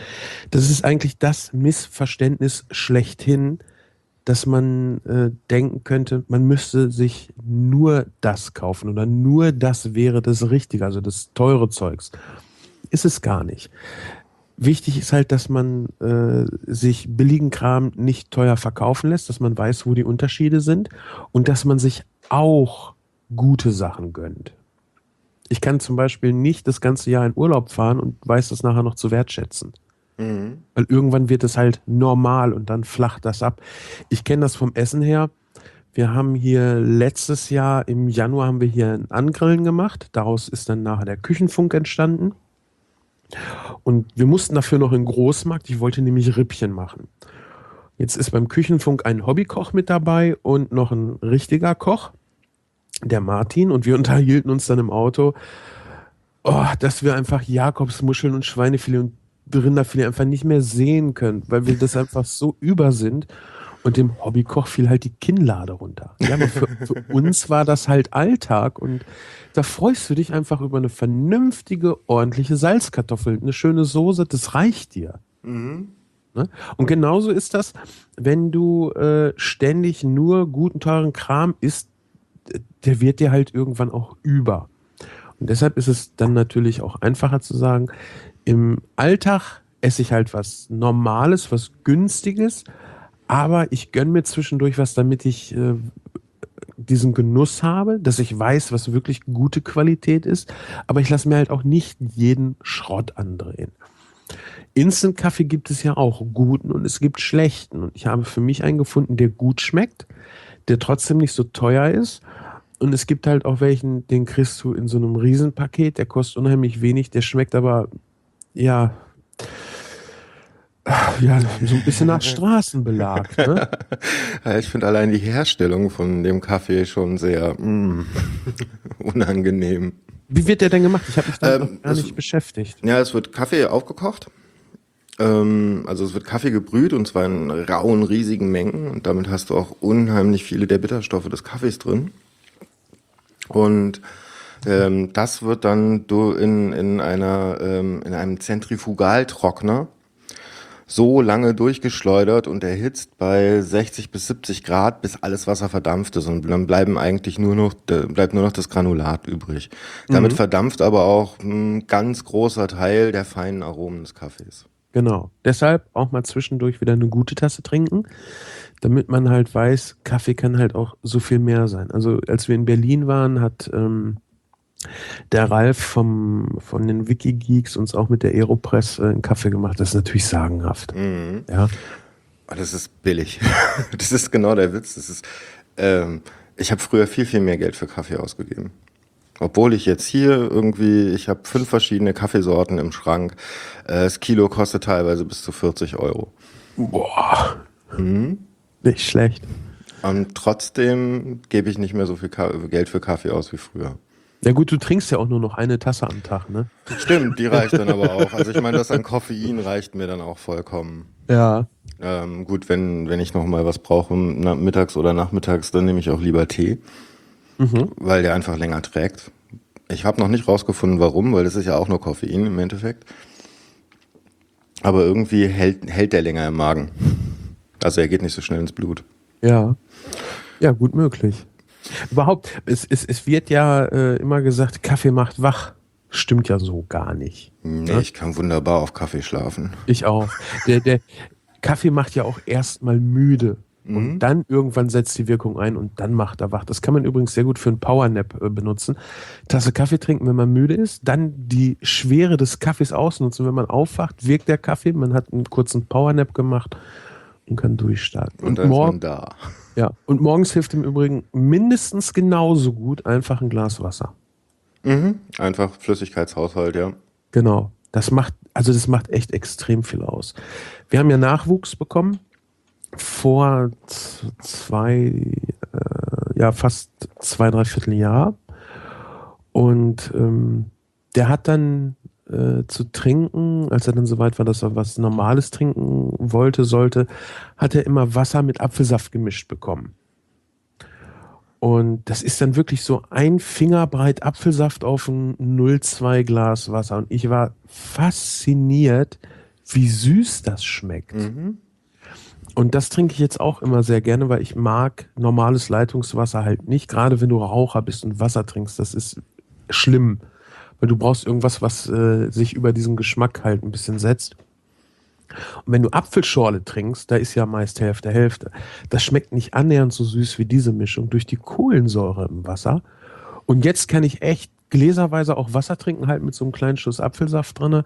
Und das macht unheimlich wach morgens. Also das ist, äh, Kaffee zieht dich erst echt mal runter. Mhm. Ja, das habe ich auch gemerkt. Also wenn ich mir hier morgens einen Kaffee erstmal ähm, gebe da und, und Richtung Arbeit laufe, dann bin ich auch erstmal cranky und oh, Ja. geht gar nicht. So nach einer halben Stunde fängt das Ganze, dann an so zu wirken, dass ich dann dastehe, ah, ich bin wach. Hallo Leute. Jetzt Genau. dürft ihr mich ansprechen.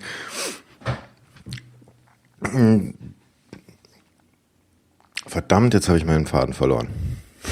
Ja, wir waren bei Kaffee und bei Wachwerden. Ich muss mal ganz kurz einmal. Ah, super, wir haben noch Zeit. Ich habe nachher noch ein, eine Sendung.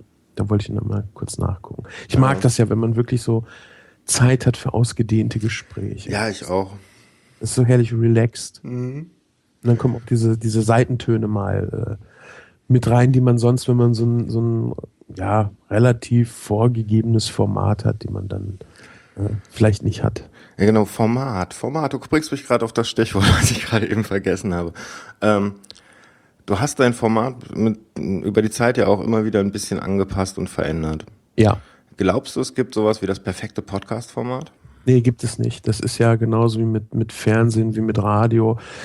Äh, dessen sollte man sich bewusst sein, damit man nachher nicht enttäuscht ist. Hörer springen ab.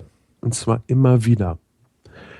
Und es kommen immer aber wieder neue Hörer dazu. Mir selber ist das so gegangen. Ich habe äh, einige Formate, seitdem ich sie kenne, im, im Podcatcher mit drinne. Die haben aber alle eine Auszeit bei mir gehabt, wo ich gesagt habe, ich kann die und die Person einfach nicht mehr hören, obwohl die Person sich selber gar nicht geändert hat. Man ist die einfach irgendwann über und macht dann mal eine Pause oder springt vielleicht auch ab, weil man einfach wieder einen neuen Input braucht. Und man auch, ähm, das vergisst man gerne mal, äh, nicht beliebig viel Zeit hat, Podcasts zu hören. Ich habe den großen Luxus, ich kann gut 40 Stunden Podcast in der Woche hören. Ich auch. Äh, viele andere hören das nur auf dem Weg zur Arbeit oder zum Einschlafen. Und die müssen halt irgendwann trennen und sagen, okay, das schaffe ich halt alles nicht, ich höre jetzt nur den und den. Und ich glaube, das meiste liegt gar nicht so sehr am Format, sondern an der Stimme und an der Erzählweise. Ja, und ich glaube auch, dass man die Person kennt irgendwann und dann Ja. die repetiert, ist halt sehr repetitiv. Genau. Also es gibt nur wenige Personen, die repetitiv sein können und die ich mir trotzdem immer noch mit Freude anhören kann. Dazu zählt zum Beispiel Holgi oder auch Tim. Ja. Aber ähm, ich merke halt schon gerade bei, bei den äh, meisten privaten, nicht so professionellen Podcasts, ich brauche bei denen auch immer mal wieder eine Auszeit und muss den ein paar Wochen nicht hören. Und dann finde ich es aber auch wieder toll, sie dann wieder zu hören. Ja. Aber ich habe das im Kulinarcast, also ich finde kaum Hörer, die mir sagen, ich habe alle Folgen gehört. ja, gibt's, gibt's wirklich nicht viele. Äh, und am Anfang dachte ich erst so, ja, ist ja schade, und, aber es ist einfach so, es fehlt die Zeit. Dann brauche ich einem Vegetarier zum Beispiel nicht erklären, wie ich einen Rinderschmorbraten mache. Ja? Allerdings. Das, das ist einfach so. Und äh, da sollte man auch möglichst äh, schnell mit zufrieden sein, weil du wirst immer Leute verlieren. Du wirst nie das eine Format finden, was alle anspricht, was super geil auf Dauer ist. Ich habe das ja eben schon gesagt, mit der Zeit ist das so eine Sache. Wer fünf Minuten im Auto unterwegs ist, der wird sich deine Stundensendung wahrscheinlich nicht anhören, weil es einfach eine Folge auf so lange Zeit geteilt ist. Das macht halt keinen Spaß. Dann willst du lieber ein fünf oder ein zehn Minuten Format hören. Ich sag mal so, doppelte Fahrzeit ist immer ganz gut, dann kannst du es an einem Tag weghören. Was ich da sehr spannend finde als Projekt, was das wiederum, finde ich, aufgreift und so ein bisschen bricht. Äh, kennst du Real Life Radio? Ja, ja, Ähm, ich finde, also ich, ich stelle fest, dass ich von Leuten angesprochen werde mit, oh, ich habe die, die Sendung bei Real Life Radio gehört. Nicht ganz, aber bin hab reingehört und ich fand das total spannend. Und, und ähm, was, äh, wo kriege ich die denn? Ja, wie wie kriege ich die runtergeladen? Teilweise auch Leute, von denen ich mittlerweile weiß, die sind überhaupt nicht technikaffin und die kommen darüber dann zum Podcast. Ja, das ist das Schöne am Real Life Radio. Es hat wirklich diese Einfachheit von Radio. Es hat diese äh, Mischung von Radio, weil du halt unterschiedlichste Formate mit drin hast. Ähm, ich finde das äh, sehr gelungen, das Projekt, dass wir, ich weiß jetzt nicht, wie viele Sendungen momentan drin sind. Irgendwann hat es natürlich auch den Nachteil, dass du nicht alle Sendungen, die dort eingetragen sind, äh, in adäquater Zeit auch abspielen kannst. Sie haben ja jetzt auch angefangen, äh, Channels aufzumachen. Finde ich super. Ja, absolut. Weil wenn ich einen Podcast höre, ich habe einmal einen Schach-Podcast gehört. Dachte ich, nee, genau das ist sowas, das interessiert mich jetzt gar nicht. Der war, ich will den gar nicht bewerten, der war weder schlecht noch irgendwie, dass ich sage, boah, next big thing. Es war einfach nicht mein Thema. Und äh, da Podcasts ja gerne auch mal länger gehen, wäre dann das Real Life Radio lange blockiert. Und deshalb fand ich die Entwicklung, dass sie Channels gemacht haben, fand ich super. Dass du halt schneller das Zeug findest, was dich auch wirklich interessiert. Mhm. Ich finde, das könnte man sogar noch mal verbreitern. Ja. Ähm, wobei ich aber auch glaube, da ist das Problem auch oft, ich habe, beziehungsweise vielleicht ist auch nur meine Filterblase, aber ich habe die Wahrnehmung, dass ich, dass ich Podcasts äh, hauptsächlich erstmal im Moment so in so einer Technik, äh, in so einem Technikbereich aufhalten und so langsam aber sicher gesellschaftliche, kulturelle Themen hinterherkommen. Ja, das kommt ja auch einfach äh, daher, dass die Hürde, einen Podcast A zu produzieren und B, den auch zu konsumieren, noch relativ hoch sind. Zwar schon weniger hoch als damals, als äh, ich sag mal gerade auch Tim angefangen hat, der hat ja noch weit vor mir angefangen zu produzieren. Aber Tim ist ja auch der Übernerd, also da ist technische Hürde ja mal egal. Ja, ich weiß nicht. Also ich glaube, der hat auch ganz schön gekämpft am Anfang. Ja, aber er hat die Energie äh, dann auch, die er da reinsetzt. Also er hat die, die, er setzt die Energie dann auch da rein, die er braucht, um das äh, für sich ähm, hinzukriegen. Ja gut, klar, als Entwickler steht man da, das kann ich aus eigener, eigener Erfahrung sagen, als Entwickler steht man oft davor und sagt, meine Güte, das muss klappen. Ja. Und dann sitzt man so lange dran, bis es klappt. Genau. Und der weniger technikaffine Mensch, und zu denen zähle ich mich auch, äh, der will halt eine Sendung machen und der will sich nicht mit äh, Softwareeinstellungen und dann auch noch Hardwareeinstellungen und bla und blub auseinandersetzen. Der hat natürlich dann auch ganz andere Themen zu erzählen.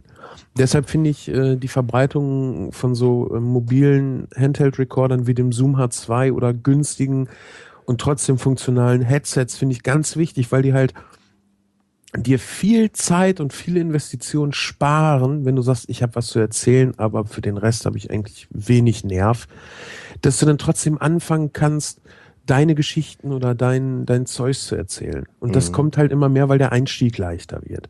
Jetzt ist Potloff auch noch in der Entwicklung. Ich finde es äh, ein super Ding. Ähm, muss natürlich noch besser werden, wird's ja aber auch.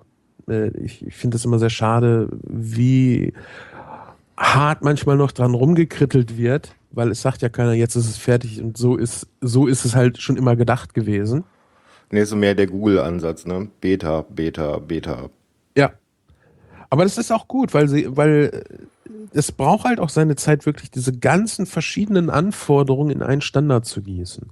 Und es möglichst einfach dann später noch zu machen, wenn du weißt, was du alles einbinden willst. Ja, vor allen Dingen ist so ein Prozess sehr, sehr ähm, iterativ. Das heißt, du äh, machst erstmal was, du probierst es aus, du spielst damit rum und dann fällt dir auf, okay, das geht noch besser, wie kann ich es besser machen? Ja, genau. Und diese, diese, diese, diese Entwicklungsphasen, die braucht es und den Input von außen, den braucht es, um halt äh, Dinge dann so abzuschleifen, dass sie wirklich benutzerfreundlich sind und nicht nur wir Techies äh, oder Halbtechies damit klarkommen. Ganz genau. Und ich denke, da wird auch in Zukunft noch viel, viel mehr ähm, Kram von Leuten kommen, die eigentlich keinen Bock auf Technik haben, aber die echt was zu erzählen haben. Das Mhm. funktioniert ja. Vrind ist ja im Grunde genommen das, was sich das zunutze macht. Ja, Holgi hat sich seinen Podcast gemacht. Gut, Holgi kann natürlich auch super erzählen. Das, äh, ohne ihn würde das so auch nicht funktionieren. Aber im Grunde genommen lässt er ja andere Leute ihre Geschichte erzählen. Und was da für spannende und interessante Sachen mit bei sind, das zeigt einfach, wie viel es da noch zu erzählen gibt. Ich glaube, jeder hat was zu erzählen. Ja, Also auch äh, einfach nur auf die Straße gehen, Leute ansprechen und ich glaube, jeder hat was Interessantes zu erzählen. Ist dann halt nur die Frage, reicht es für äh, ein komplettes Format oder ist es halt eine Sendung? Mhm. Ja, klar. Sicher. Also es gibt echt immer irgendwas. Und vor allen Dingen, es gibt auch immer irgendwas, was einen Mehrwert für andere Leute hat. Das, ich weiß nicht, habe ich das, ich glaube, hier habe ich das von schon gesagt. Ähm, dieses meine Meinung an anderen Meinungen formen. Ja, ich habe halt, ich kriege halt Blickwinkel von Leuten, äh, die ich sonst nie präsentiert bekommen würde und kann deren Argumente zum Beispiel in meine Meinungsformung mit äh, einbeziehen.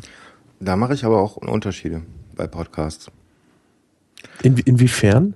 Ähm, ich unterscheide ein bisschen radikal an der Stelle Podcasts äh, in, in zwei Sektionen. Einmal diese mehr privaten, privat produzierten, wobei ich das nicht auf privat produziert eigentlich sehen möchte, weil ich möchte eigentlich auch irgendwann, ich schmeiß auch gern Geld hin, also ähm, zu Holgi, zu Tim, zu den anderen Podcastern, wenn's, und wenn es nur Flatter ist, ja. Ähm, ich finde, auch Podcaster haben das Recht, von ihrem Podcasting zu leben, aber ich bezeichne diesen privaten Bereich mehr so als diesen, diesen Bildungsbereich. Man unterhält sich lange über ein Thema, man spricht es aus und spricht es durch. Und ähm, was ich eigentlich ganz schade finde, ist, dass diese kommerziell produzierten oder öffentlich-rechtlich produzierten Sachen, die bezeichne ich gerne als Dosen-Podcast, weil es nichts Mhm. anderes ist als das als ein anderes Outlet für Radiosendungen. Und das finde Ja. ich to- total schlimm, weil eigentlich haben, haben, hat der WDR und haben die Redakteure, die haben teilweise 20, 30 Minuten super interessante Interviews und könnten die dann beim Podcast rauslassen, anstatt äh, oder zusätzlich zu ihrem normalen Radio-Content, wo man sagen kann, hier, wenn du das Interview ganz hören willst und äh, dir eine Meinung über die Person bilden willst, dann ist hier die entsprechende Datei. Ja? Lad sie dir runter, hörst dir an. Aber das passiert nicht, sondern es wird einfach nur im Endeffekt ganz billig der Zweitverwertet. zweitverwertet. Ja. Und, und, und bei vielen Leuten, die sich nicht so gut mit Podcasts auskennen oder die gerade mal in diese Welt hineingeschaut haben, ist das, ist das auch die Wahrnehmung von Podcasts. Das ist ja nur das Outlet für den WDR. Ja? Das ist das Outlet für die Sendungen, die ich mir gerne, gerne anhöre, die ich im Radio vielleicht nicht immer mitkriege, weil ich nicht zu dem Zeitpunkt da bin. Also das zeitsouveräne Nachhören. Ja, da muss ich auch sagen, also wenn ich von Podcast spreche, rede ich eigentlich auch äh, nicht von Radiosender oder Fernsehsender-Podcast. Das beziehe ich wirklich auf diese äh, private Menschen sprechen in einem Mikrofon. Das mache ich auch nicht daran, äh, davon abhängig, ob da jemand Geld mitverdient, weil das ändert ähm, an der Sendung prinzipiell ja jetzt nichts. Klar, die Hardware wird besser, die Leute werden entlohnt, vielleicht senden sie öfter, vielleicht senden sie motivierter, aber trotzdem ist es immer noch Person XY, die da sendet. Äh, die Begrifflichkeit Podcast ist allgemein auch äh, zu breit gefasst, weil Podcast ja auch Video umfasst. Ja, es ist nur eine Technik. Genau. Und das Problem ist, jetzt erklär mal jemanden, hey, ich mache da einen Podcast. Ja, was ist das? Radio im Internet. Ja, aber es ist halt nicht Radio im Internet, weil es ist halt nicht, dass ich eine Radiosendung übers Internet höre, sondern es ist ja viel mehr, es ist ein eigener Kosmos. Äh, ich kann es zeitsouverän hören, was ganz wichtig ist. Ich kann es unterwegs hören, weil ich es mir runterladen kann. Es hätte eigentlich ähm, die Begrifflichkeit hätte äh, besser differenziert sein müssen. Ich glaube, das ist so etwas, was das diese, diese Podcast-Welt noch hinbekommen muss in Zukunft, das auch einfach mal zu differenzieren. Ja. Also selber äh, aus sich heraus, das einfach so zu differenzieren, dass man äh, vielleicht auch äh, gezielter nach seinen Themen suchen kann. Aber ich glaube, da ist dann auch Tim mit Potloff noch auf dem richtigen Weg. Äh, ja. Er möchte das ja meta-taggen bis zum Untergang, was, was wir hier alles an der Outlet rauslassen. Wobei ich auf der anderen Seite auch sehe, kann ich das als Privatperson überhaupt schaffen? Das hier ist ein Hobby. Ich meine, da steht immer noch die Arbeit davor und das Privatleben und dann zum Schluss kommt das Hobby. Ja, aber du hast auf jeden Fall einen Standard, an dem du dich orientieren kannst. Ob du den komplett mitmachst, bleibt dir ja überlassen. Ja, ist auch wieder wahr. Aber dieses, dieses Beispiel, ich klicke auf das Hashtag äh, Energiespaus und kriege alle Sendungen über Energiesparhäuser äh, serviert. Dafür müsstest du, wenn du eine Sendung im Hobbybereich über Energiesparhäuser gemacht hast, ja nur das Hashtag Energiesparhaus mit eintragen. Mm, ja. dabei, dabei ist halt aber wichtig, dass es Energiesparhaus oder Energiesparhäuser heißt, dass alle den gleichen äh, benutzen und du nicht wieder zwei komplett verschieden hast, äh, dann hast, äh, funktioniert das mit der Sortierung halt wieder nicht so gut. Das ist aber auch relativ schwer. Ne? Also es muss ja, ja, jeder, der das macht, muss sich darin auskennen und wissen, was gibt es an Tags und wie sind die verknüpft miteinander und so. Gut, äh, gut, muss es gar nicht sein. Im Grunde genommen reicht es ja, wenn du ein Plugin hast das auf eine zentrale ähm, Datenbank zurückgreift, wo man äh, definiert hat, okay, wir benutzen immer die Einzahl, also Energiesparhaus, ja, und äh, ich kann die in Echtzeit abrufen. Das heißt, ich kriege Vorschläge, meinetwegen eine Dropdown-Liste, wo halt alphabetisch alles untereinander steht oben vielleicht die, die ich am meisten benutze, weil das auch zukünftig wahrscheinlich die, die, sind, die ich am meisten benutzen werde, damit meine Sortierung im Blog auch Sinn macht. Äh, so könnte man das dann machen. Da gibt es halt wirklich noch viel auszubaldowern und das wird mit Sicherheit noch ein paar Jährchen dauern. Aber wir können heute damit anfangen, den Begriff Podcast für uns zurückzuerobern, indem wir einfach Abrufradio sagen. Mhm. Das verunglimpft das jetzt nicht unbedingt, aber ich glaube, wir Podcaster werden nicht von dem Begriff Podcast äh, loskommen. Ja, glaube ich auch nicht. Ich meine, ja? klar, das ist auch eine etablierte Technik an der Stelle. Ne? Ich meine, ja. äh, das Universum hat sich halt darum gebildet. Das heißt halt Podcatcher. Ich meine, das ist genauso wie Google. Ja? Heute sagen alle googeln. War auch nicht die erste ja. Suchmaschine und vor allen Dingen eine Suchmaschine kann so viel mehr sein. Genau. Aber Abrufradio wird halt über Podcast-Technik verteilt. Das kann man vielleicht so mhm. äh, differenzieren. Du solltest zum Podlove-Workshop kommen. Ja, das Problem ist, ich werde an dem Tag, es ist ein Feiertag, äh, werde ich arbeiten müssen. Wir arbeiten momentan auch feiertags, weil wir eine große Auftragslage haben. Aber ähm, vielleicht kommen ja die Potloff-Workshopper auch äh, zum Podstock. Ich würde mich freuen. Also wenn du, äh, also du bis dahin wird es mehr, mehr Informationen geben. Ich werde das da mal breit treten.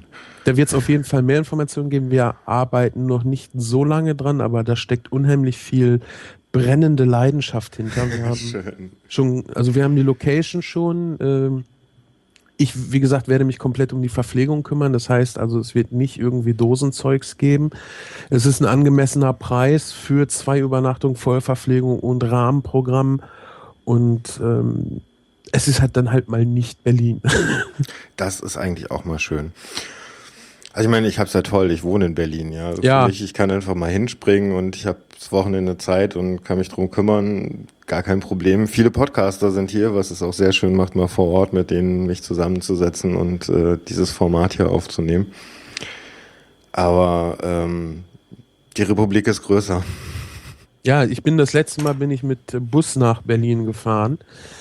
Äh, wir haben, ich glaube, 18 Euro eine Fahrt pro Person, was echt ein Witz ist. Das Ja, ist ja total. echt gar nichts. Äh, mein Hintern äh, hat sich dann aber die ganze Woche über noch bedankt, weil eine Fahrt waren irgendwie fünf Stunden und äh, ah, das mal gerade für einen Potlauf-Workshop, äh, ich weiß nicht. Für ein Wochenende? Ja, das war echt schon. Äh, Das Tolle ist ja, also wenn man mal dahin gehen möchte und vielleicht auch die Republika mitnehmen möchte, dann sollte man sich immer den im Mai ungefähr aussuchen, weil der ist immer direkt vor der Republika. Dann kann man erstmal den Potlauf-Workshop mitnehmen, hat einen Tag frei und nimmt dann die Republika mit. Richtig, aber dann ist ja hier auch noch. Also ich suche keine Ausflüchte. Ich würde sehr gerne kommen. Ich Kind und noch so, ja. Familie. Ja, zwei sogar. Ähm, ach so, wow. Äh, das Aber, aber aufgeschoben ist nicht aufgehoben. Nee. Ich habe es ja auch nach Berlin zum Kochen geschafft, dann werde ich es auch nochmal zum Potlauf-Workshop schaffen. Kommen wir mal auf den Kulinarikast zurück. Darf ich mir was wünschen? Natürlich, jeder darf sich was wünschen. Ich hätte gern mehr Vege- Vegetarisches. Also es fällt mir echt schwer, den Podcast, äh, den Kulinarikast zu, zu hören, seitdem ich Vegetarier geworden bin.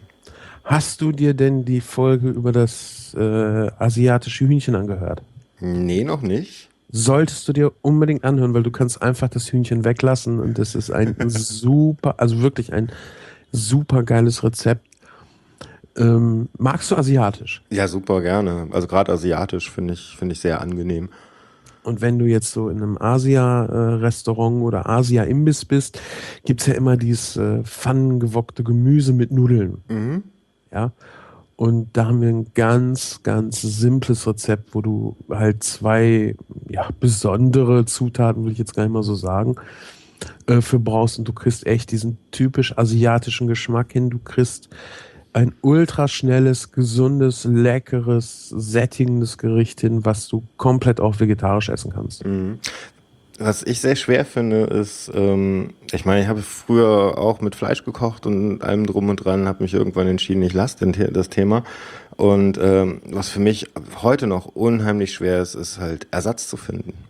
Für Fleisch. Mhm, genau, es gibt ja sehr viele Gerichte, die sind an sich lecker und da kann man, was weiß ich nicht, statt dem Fleisch macht man sich ähm, leckeren Tofu dazu. Es gibt leckeren Tofu. Ja, Was, was wäre da so deine Präferenz? Weil ich bin immer noch irgendwie. Also ich mache den Tofu lecker.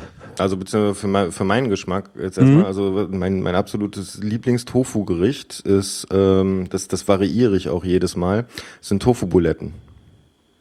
Ich nehme einfach Naturtofu, ähm, lege den kurz in, je nachdem, irgendeinen gefärbten Essig ein, also geschmacklich Mhm. gefärbten Essig ein, für 20, 30 Minuten, drück den aus, ähm, krümel den klein, benutze ein bisschen Mehl und dann meistens noch ähm, gestampfte Bohnen oder Quinoa oder Polenta oder sonst was, ein Ei oder zwei dazu.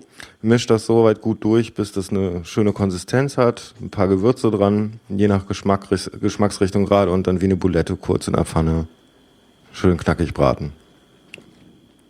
Und ähm, da kann man sehr viel mit dem Geschmack machen. Also auf der einen Seite äh, Räuchertofu hat dann mehr so einen fleischigen Geschmack. Also wenn ich Fleischfresser bei mir zu Hause habe und denen was äh, kredenze, da habe ich dann auch schon gehört, "Hm, also du bist doch Vegetarier, wieso essen wir denn hier jetzt Buletten? Was sehr cool ist. Ja.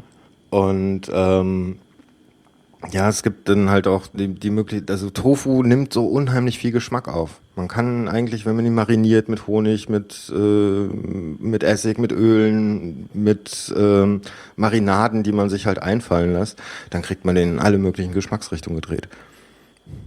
Ja, ist wie ein Schwamm, ne? Schmeckt Mhm. nach nix, aber ist bereitwillig, äh, Marinade aufzunehmen. Ja, wobei es auch, wenn du gute Asialäden hast, was wir hier in Berlin zum Glück haben, ähm, es gibt auch viele Tofu-Sorten, die kriegst du so im normalen Laden gar nicht, weil es sind so richtig, also, äh, was weiß ich, gem- wie heißt das? Ähm, aufgegärter Tofu, der dann schon ein bisschen vergoren ist und so weiter. Die haben dann auch nochmal so ganz eigene Geschmacksnoten, ähm, wo man dann wirklich sehr, sehr leckeres Zeug draus machen kann. Wo es manchmal auch einfach reicht, den in Würfel zu schneiden, schnell im Wok anzubraten, Gemüse dazu, Nudeln dazu, fertig. Was ich ja mal gemacht habe und was ich äh, mir auch sehr gut vorstellen kann, das öfter zu machen, ist äh, Tofu nicht zu nehmen, um das komplette Fleisch zu ersetzen, aber um ähm, ein bisschen Fleisch zu sparen. Ich habe ein Hühnerfrikassee gekocht und dann die Hälfte des Hühnchen oder nochmal das gleiche, was ich an Hühnchenfleisch drin hatte, an klein gewürfeltem Tofu mit in das fertige Gericht und das nochmal schön ziehen lassen, dass halt wirklich die Soße da reingeht. Und das fand ich eigentlich sehr, sehr geil. Also ich komme nicht komplett äh, vom Fleisch äh, bei solchen Sachen ab. Dann koche ich wirklich lieber explizit äh, fleischloses Essen anstatt äh, Fleischersatz äh, versuchen zu verwenden. Aber da hat das wirklich sehr gut funktioniert. Das, zumal das auch so ein bisschen in die Konsistenz geht. Es sticht halt nicht so als, ah ja, es ist vegetarisch raus. Was ich immer sehr schrecklich finde, wenn du halt merkst, ah, der Koch hat versucht, vegetarisch zu kochen, aber eigentlich hätte er genauso gut einfach einen Salat machen können. Haben wir gestern auch im Küchenfunk rüber gesprochen. Äh, das ist, ja, ma- nee, gar nicht im Küchenfunk, genau, in der Kulinarikast-Folge. Äh, das ist ein bisschen wie mit Podcast. Vegetarisch ist da zwar schon weiter, aber ganz in der Gesellschaft angekommen ist es, glaube ich, immer noch nicht.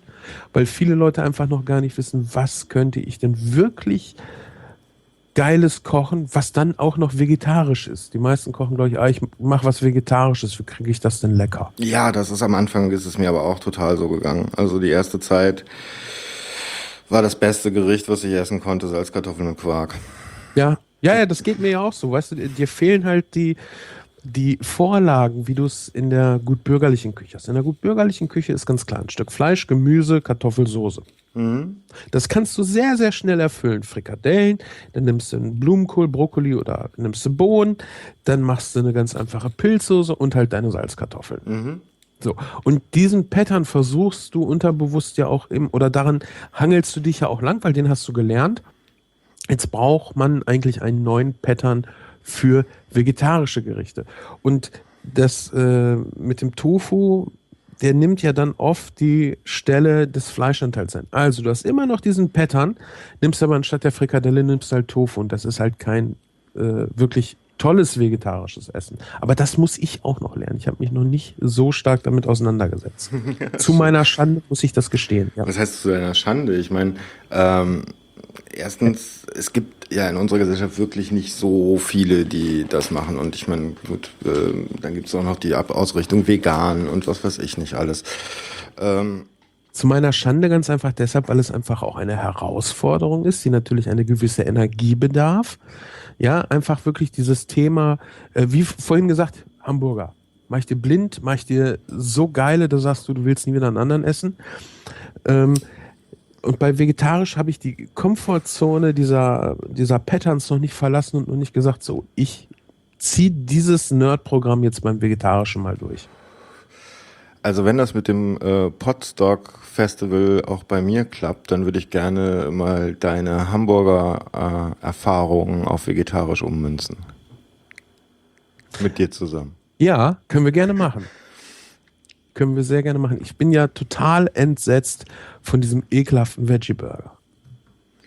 Von McDonalds. Hast du den schon mal gegessen? Oh, es geht gar nicht. Das ist, das, das schmeckt wie Erkältung. Ja, das, das ist äh, Glutamat ohne Ende drin. Diese schleimige, ekelhaft matschige Konsistenz und das geht halt auch in lecker. Und du musst dafür gar nicht mal großartig ähm, andere Sachen benutzen. Also du nimmst das, was McDonalds auch nimmt, halt in frisch und in gut und ohne Geschmacksverstärker Mhm. Und machst dir halt deinen eigenen Veggie Patty und den machst du halt einfach in lecker. Genau. Das ist gar nicht so schwer.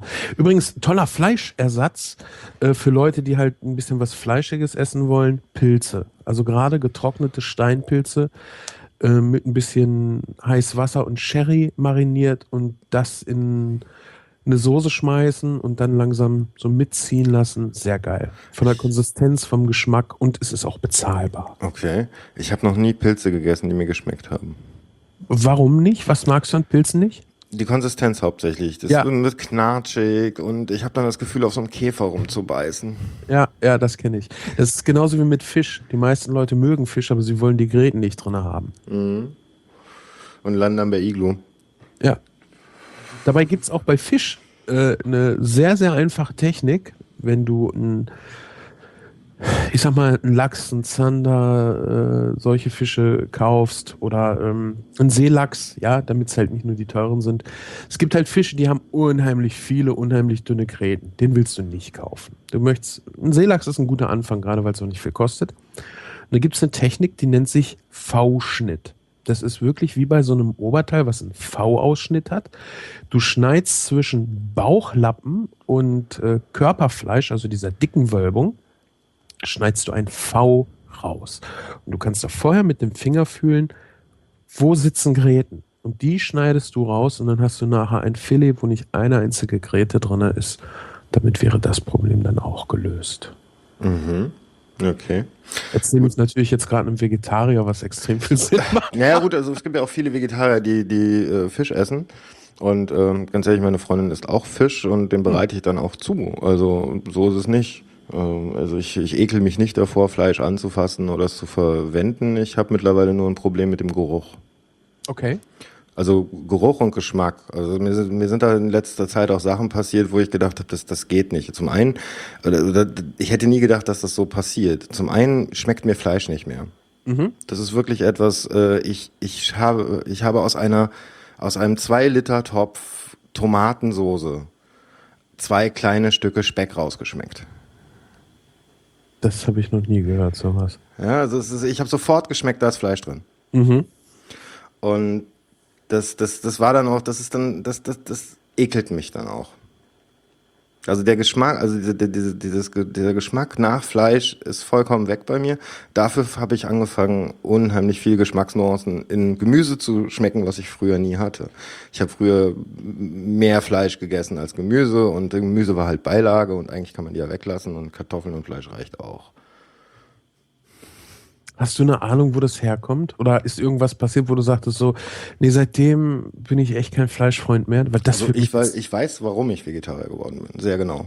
Also Ach so, ich, okay. Ich habe drei Jahre lang sehr intensiv, äh, also ich hatte, ich hatte immer so das Gefühl, so mh, je mehr ich mich mit dem Thema, wo kommen unsere Lebensmittel her, beschäftigt habe und eine Dokumentation darüber angeschaut habe, umso umso widerlicher finde ich diese ganzen Prozesse. Also geht's, passieren. geht's bei dir um die Art der Haltung und der Zubereitung dann? Äh, Es geht mir um die Art der Haltung und es geht mir vor allen Dingen darum, dass das Lebewesen sind und wir behandeln sie schon lange nicht mehr wie Lebewesen, wir behandeln sie wie Waren. Und Ja. ich finde es zum Beispiel, also rein aus, aus, meiner, aus, aus, aus meiner Wahrnehmung war der so der erste Schritt, dass ich ähm, sowas wie Lamm, Kalb weggelassen habe, weil ich einfach von, von ma- meinem Empfinden her gesagt habe, entschuldige, aber ich will kein Kind essen, ja? Das, das Tierchen soll wenigstens mal gelebt haben, gevögelt haben und, und, und das Leben genossen haben, ja? Also, Ja, ja, ja. ähm, und ähm, dann gab's halt so vor zwei, zweieinhalb Jahren, ähm, gab's so den, den Punkt, da habe ich mir die Dokumentation The Earthlings reingezogen. Und das ist eine Dokumentation, die eigentlich ohne viel Erklärung einfach nur auf die Fleischproduktion in Amerika in diesem Fall hauptsächlich ähm, drauf zeigt. Von Anfang bis Ende. Mit Kehle durchschneiden, mit allem, mit Ausnehmen, und allem drum und dran. Und am nächsten Morgen habe ich versucht, mir ein Leberwurstbrot zu machen. Das Leberwurstbrot ist in der Tonne gelandet und wir, ich hatte an dem Abend vorher, als wir das gesehen haben, ich habe das mit meiner Freundin zusammen gesehen, da meinten wir beide so, oh, das geht gar nicht. Ähm, wir versuchen das mal und lassen das mal und da hatten wir uns ausgemalt, so ja, in, in zwei Wochen, so nach Neujahr, nachdem der ganze ähm, Fu mit äh, Weihnachten und so weiter vorbei ist, äh, man möchte die Familie auch nicht belasten in dem Fall, äh, lassen wir das dann. War nicht möglich. Ich habe ab dem nächsten Tag kein Stück Fleisch mehr runtergekriegt. Und seitdem habe ich mal zwischendurch ein bisschen Thunfisch gegessen oder habe auch mal wieder probiert, ob mir Fleisch schmeckt und muss feststellen, es schmeckt mir einfach nicht mehr. Diesen Umame-Geschmack brauche ich nicht unbedingt. Also hast du auch gar nicht diesen Fleischhieper, sondern du versuchst das wirklich Fleisch äh, zu ersetzen als, als Anteil einer Nahrung, aber nicht um dir vorzugaukeln, du isst Fleisch. Genau, also diese ganzen Fleischersatzstoffe, die es da so gibt, die habe ich auch mal zwischendurch probiert, diese Seithahnwürstchen und was es da so alles gibt. Erstens schmeckt es nicht wirklich nach Fleisch. Das ist das eine, es versucht Fleisch zu imitieren und das merkt man. Und ähm, zweitens, es geht, äh, die, die, diesen Geschmack brauche ich nicht. Mhm. Ähm, den Geschmack kann ich selber mit Röstaromen und ein paar Gewürzen viel besser herstellen. Ja. Und der schmeckt dann aber auch nicht fleischig. Also ich denke ich denk mir auch jedes Mal, wenn ich äh, hier irgendwo einen Döner esse, das Fleisch habe ich jetzt eigentlich auch nicht rausgeschmeckt. Hätte Nee. ich eigentlich auch vegetarisch nehmen können. Genau. Ja. Und ähm, was ich, was ich halt gem gemerkt habe, ich habe so in, in den ersten drei, vier Monaten so einen totalen Fleischhieper gehabt. Und ich habe aber ähm, relativ schnell festgestellt, das ist gar kein Hieper nach Fleisch, sondern mein Körper will mir sagen, du brauchst Eiweiße. Und dann habe ich angefangen, mehr mit Bohnen und mehr mit Tofu zu arbeiten und, und ähm, auch so äh, Sachen wie Quinoa oder Hirse zu nehmen, die sehr eiweißhaltig sind. Und seitdem weiß ich, okay, das ist kein Fleischhieper, sondern das ist einfach nur, ich brauche Eiweiß. Ja. Ich, ich hätte jetzt noch eine Frage an dich, äh, wobei ich dir natürlich freilasse, äh, äh, ob du es beantwortest. ähm, aber das ist so eine Theorie, die ich aufgestellt habe, die ich äh, so versuche ein bisschen nachzuprüfen. Bist du ein religiöser Mensch? Überhaupt nicht. Ich bin absoluter radikaler Atheist. Okay. Nee, das hat, das hat nur, ich, ich glaube auch nicht, dass sich moralische Werte und so weiter bilden durch Religiosität und sowas. Davon bin ich auch vollkommen abgekommen.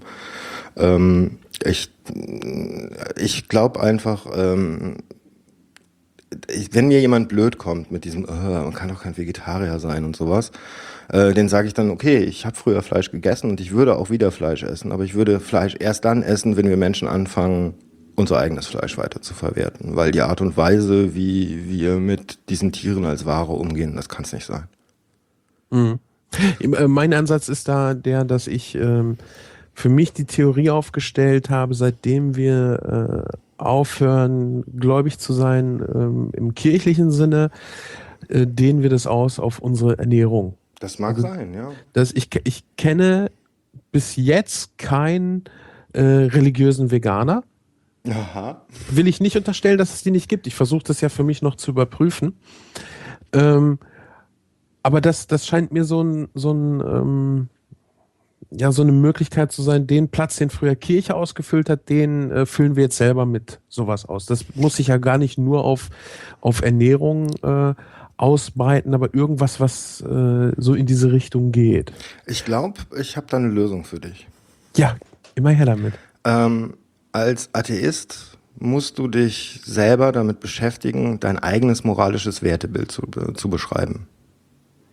Du hast keine Instanz von außen, die dir sagt, das ist gut, das ist böse, das darf man, das darf man nicht. Sehr schön. Das, das wäre dann natürlich auch interessant, sind religiöse Menschen Veganer? Weil in der Bibel steht ja, Gott hat uns die Welt untertan gemacht. Mhm. Gäbe Ja. es für religiöse Menschen ja wenig Anlass, ähm, vegan zu leben. Naja, also aber auf der anderen Seite guck dir den Buddhismus an. Hm. Guck Guck nach dir- Indien. Ja, gut, das, das sind dann wieder andere Werte, die kann ich so nicht überprüfen, weil ich die Glaubenswerke dazu nicht kenne. Aber ich sag mal, die, die, die Glaubenssätze in der Bibel, das könnte ich noch schneller überprüfen. Da müsste man sich dann auch nochmal mit beschäftigen. Wobei, ähm, Re- Religion und Essen ist sowieso ein sehr spannendes Thema, wozu ich sehr gerne auch noch. Ja, natürlich. Wenn ich mir zum Beispiel äh, die Ernährungsvorschriften im Koran anschaue oder wenn ich mir die Ernährungs Halal. Äh, Halal? Äh, ja, ähm, das nennen wir koscher.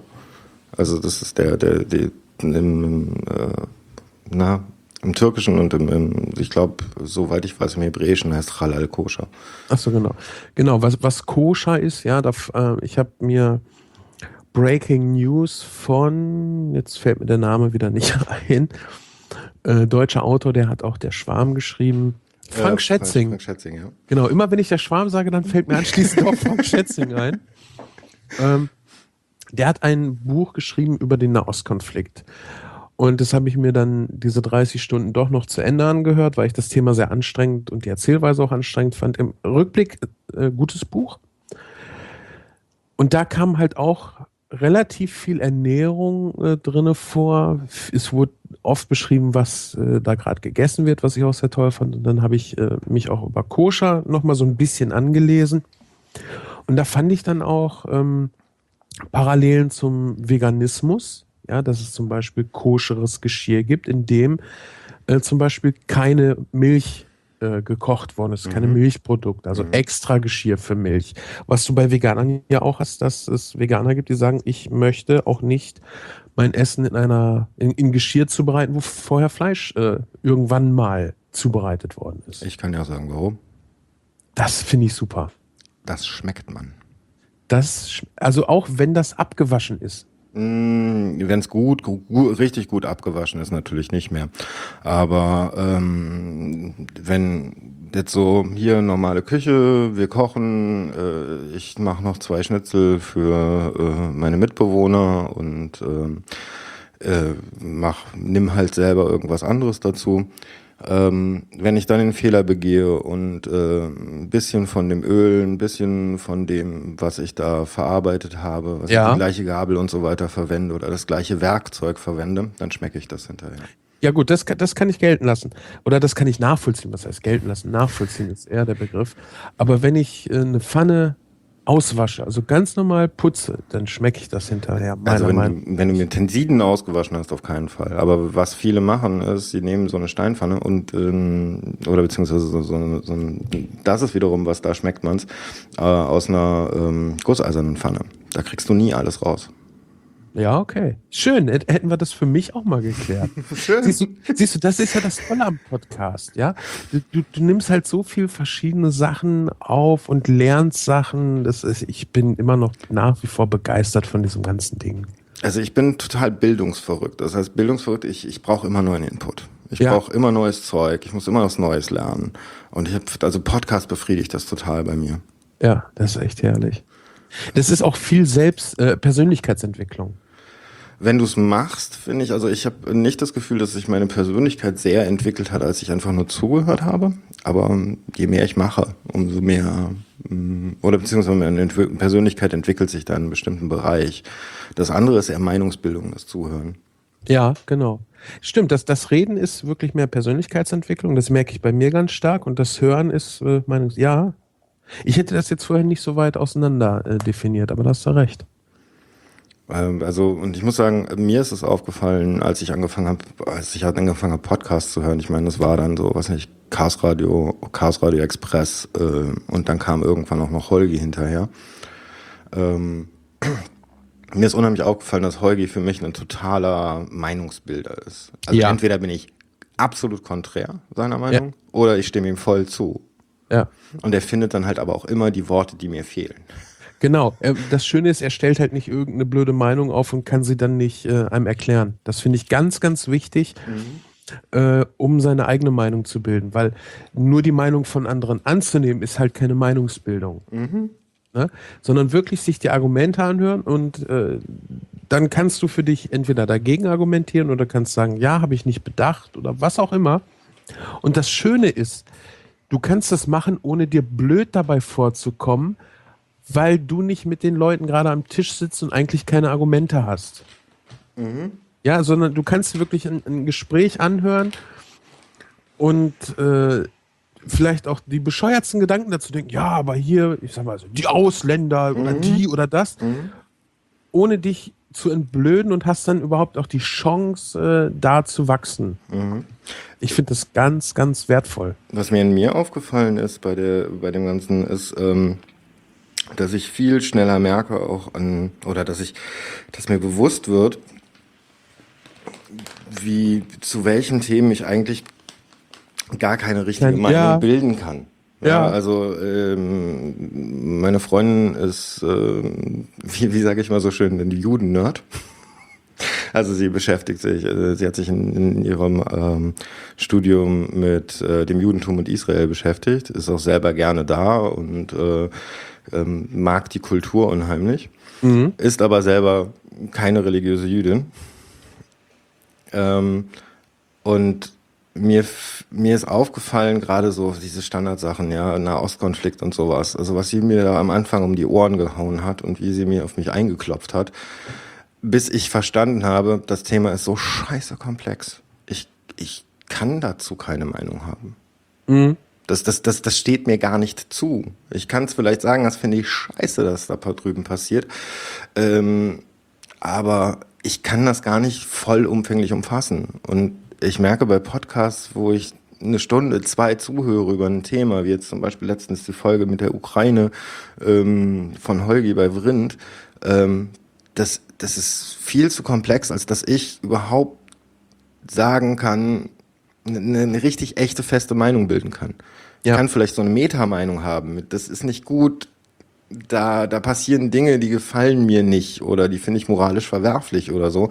Aber ähm, diese, diese, diesen, dieses Totternde, da muss man doch einfach mal und das ist doch alles gar nicht so schwer und wenn die nur so unsere westliche Kultur annehmen würden und so weiter, ja? Das, mhm. das, das fällt halt weg. Ja. Ja, Nahostkonflikt. Ähm, ich habe mir das Hörbuch gekauft und war äh, erst enttäuscht, weil es halt um den Nahostkonflikt ging äh, was ein sehr anstrengendes Thema ist und mich eigentlich auch nicht interessierte wirklich. Ich muss sagen, nach dem Buch hat sich das aber auch geändert. Da hat das Buch äh, gute Arbeit geleistet. Und dann hatte ich Besuch hier und habe mir den Nahostkonflikt einmal erklären lassen. Und im Grunde genommen ist es gar nicht so schwer, zumindest äh, wie das Ganze entstanden ist. Äh, insgesamt ist es natürlich ultra komplex, zumal wenn du davon äh, dahin gehen willst, dass irgendwie eine Lösung dafür zu finden. Das ist eigentlich nicht wirklich möglich. Ja, Holger hat die Lösung. Nee, es ist halt keine Lösung. Ich habe ich hab jetzt auch verstanden, warum das nicht, eigentlich nicht möglich ist. Ähm, aber ich fühle mich jetzt auch noch nicht befähigt, äh, das jemand anderem zu erklären, das, was ich vorhin hatte. Du hast Sachen für dich selber verstanden. Damit du sie aber anderen erklären kannst, brauchst du dann halt doch die Übung. Mhm. Ähm, Jetzt habe ich meinen Punkt ein bisschen verloren. Also, wo waren wir? ähm. Aber sowas kannst du zum Beispiel bei Podcasts sehr angenehm nebenbei auch mal konsumieren. Ähm, ich glaube, in Buchform hätte ich das nie, also in Textform hätte ich mich nie damit auseinandergesetzt. Einfach weil ich so viel aktive Zeit dafür hätte opfern müssen. Beim Podcast ist ja das Schöne, du kannst es immer nebenbei hören. Du konzentrierst dich zwar inhaltlich drauf, aber du bist halt mit Händen und Augen frei und kannst zum Beispiel Arbeit machen, Auto fahren, was auch immer. Ja, wer, wer, beim Putzen musst du nicht viel nachdenken. Ne? Genau. Also beim Spazierengehen auch nicht.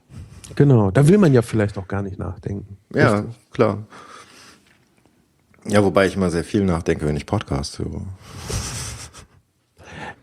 Ja, aber nicht, äh, weil du gerade eine Tätigkeit machst, die das erfordert, sondern ähm. weil du über den Podcast nachdenkst. Mhm. Dann. Mhm, ja, über die Thematiken und so weiter. Ja. ja. Und ansonsten gibt es ja auch so schöne Podcasts, die wirklich zum Abschalten da sind. Also es gibt ja Podcasts äh, schon in so vielen Themenbereichen und zu, zu so viel Anwendungszwecken, zum Einschlafen, äh, zum Informiertsein, zum Unterhalten werden. Ach, das ist, wir sind da noch lange nicht äh, am Ende. Das hoffe ich doch sehr. So manchmal habe ich ein bisschen das Gefühl, das bleibt so eine kleine in sich geschlossene Blase, wo was ich nicht 60 bis 100.000 Leute Spaß dran haben, aber mehr auch nicht. Ja, das, äh, das ist auch so ein Punkt, diese, diese Konsumier- oder die Hürde zur Konsumierbarkeit. Äh, hatten wir das vorhin schon mal, dass wir über eine App gesprochen haben? Nee, über eine App an sich haben wir noch nicht gesprochen. Der Punkt ist, wenn ich jetzt jemanden erklären möchte, hier, äh, kennst du eigentlich schon den und den? Nehmen wir jetzt mal den Kulinarikast. Kennst du schon den Kulinarikast? Nee, was ist denn das? Ja, das ist ein Podcast. Nett, musst du erstmal erklären, was ist ein Podcast. ja. Jetzt hast du dem vielleicht nachvollziehbar erklärt, was ein Podcast ist. Du hast ihm noch nicht erklärt, wie er drankommt. Nee, das ist ein Riesenproblem. Ne? Also, wenn ich nicht irgendwie sein Phone in die Hand nehmen kann und es ihm einrichten kann, dann wird es schwierig. Ja, und äh, da ist ja momentan die Hoffnung, und meiner Meinung nach ist das auch the way to go, ist halt eine Single-Purpose-App. Also, dass du wirklich mit einem Klick, ja, an diese Episoden rankommst. Später, wenn dir dieses ganze Ding gefällt und du mehr Podcasts hören möchtest, dann bist du auch bereit, dich damit auseinanderzusetzen, äh, wie funktioniert ein Podcatcher. Aber um Leute erstmal ja anzufixen, brauchst du halt was ein Klick und gut ist. Ja, ich weiß nicht. Also ich, ich, ich höre mir da im Moment gerade sehr viele Meinungen an. Ich meine, auf der einen Seite gibt's die sehr äh, radikale Meinung von Tim, nein, nein, das geht gar nicht. Ja, also mit Single-Purpose-Apps, das, das ist überhaupt nicht gut. Warum? Oder auch, auch äh, Heugi vertritt die ja gerne Tobi gegenüber.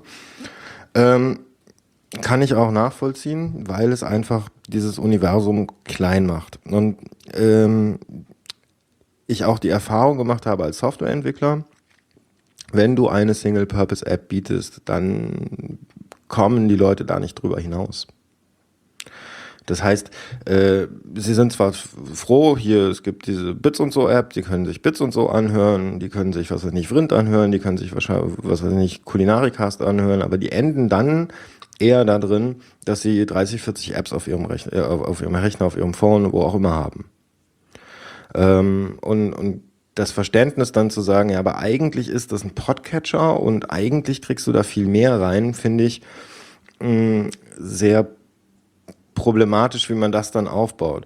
Was ich zum Beispiel total toll fände, also es ist so eine Idee, die sich in der letzten Zeit bei mir im Kopf gemacht hat, ich kann sie leider nicht umsetzen und nicht programmieren, ähm, ist halt, wenn man einen Podcatcher hätte, der eine relative Intelligenz dahinter hat. Das heißt nicht, ich habe meine Visitenkarte und habe hinten drauf einen QR-Code und ich scanne diesen QR-Code ab und komme auf eine Website und dann heißt erstmal, mhm. hier installiere diesen Podcatcher und mhm. dieser Podcatcher kriegt gleich mit übergeben, wenn du dich installiert hast, abonniere gleich diesen Feed. Und dann ja. braucht man hinterher nur noch dahergehen und jeder, wenn, wenn je, in Anführungsstrichen viele, viele Podcasts sowas verwenden und auf ihre Webseite packen oder auf ihre Visitenkarten drucken oder, oder, oder, ähm, dass man dann einfach sagt, hier, fotografiere das ab. Jedes, fast jedes Abspielgerät hat mittlerweile eine Kamera in, in, integriert. Fotografiere das ab und blim, es ist in deinem Podcatcher. Ja, aber du musst dann vorher auch noch den Podcatcher ähm, runterladen. Du brauchst, äh, gut, die, die, die QR-Kamera kann man dann ja mit in den Podcatcher reinmachen. Ähm, es, es geht ja darum, den Erstkontakt herzustellen. Und ich glaube, jeglicher Klick zu viel kostet wirklich Hörerschaft. Wenn ich meiner Mutter sage, hier, hol dir die Kulinarikast-App, die hat ein Smartphone, ja, oder so ein kleines, wirklich ein günstiges, weil sie nutzt es eigentlich nur zum Telefonieren mal ein Bild zu machen und SMS zu schreiben. Aber damit ist es schon möglich. Das heißt, die technische Einstiegshürde ist sehr niedrig. Und äh, der Name ist was, da weiß ich, okay, ich muss halt in dem App Store danach suchen und dann kriege ich das. Und dann läuft das schon. Hm. Vielleicht muss man ähm, dann entsprechend das kommunizieren. Hey, du hörst äh, mehr als nur mich, dann hier, besorg dir doch den. Ja, das kann auch funktionieren. Also ich, ich bin, wie gesagt, ambivalent bei dem Ganzen. Ich kann beide Seiten verstehen. Ich glaube aber, das Perfekte wäre ein Mittelweg. Und diesen Mittel, Mittelweg zu schaffen, könnte man eigentlich dann machen. Guck mal, ähm, für Android und iOS gibt es auf Webseiten die Möglichkeit, einfach zu sagen, äh, wenn du auf diese Webseite gehst, dann gibt's oben diesen Banner, wo man sagt, hier, ähm, du hast die App nicht installiert, installier dir diese App. Mhm. Und wenn man jetzt da, wenn man, wenn man es jetzt wirklich äh, hinkriegen könnte, zu sagen, dass wenn jetzt aus deiner Webseite, aus deinem Kulinarikast ein Podcatcher verlinkt ist dort, wo du einfach nur auf installieren und öffnen klicken musst, dann ist dein Feed direkt schon dort drin. Dann wäre das die perfekte Symbiose, weil das nächste Mal, wenn jemand äh, mit, wenn, wenn wir auf eine andere Seite, der kommt jetzt auf, mein, auf meine Seite, auf mein Sendungsbewusstsein und ich benutze das gleiche System wie du, dann geht oben der Banner auf und sagt, hier abonniere diesen Feed. Mhm. Du hast nämlich die App schon installiert. Ja, das, das, äh, das klingt vernünftig. Kommen aber noch ein paar andere Punkte, die man bedenken muss. Nehmen wir mal äh, Folgen vorhalten. Das heißt, ich habe jetzt den Podcatcher drin und ich bin absoluter Neuling. Ja, also ich habe jetzt, deine ist die erste Sendung, die ich abonniere. Wie soll sich der Podcatcher ähm, verhalten, was das Herunterladen von Folgen angeht? Soll er das nur machen, wenn du Wi-Fi hast? Soll er das auch im, äh, unterwegs machen? Weil wir müssen ja davon ausgehen, Einstellungen will ein Benutzer am Anfang gar nicht machen. Ja, aber die sind doch, also man, wenn man sich die aktuellen Podcast-Catcher anschaut, hat sich da doch schon ein ziemlicher Standard entwickelt.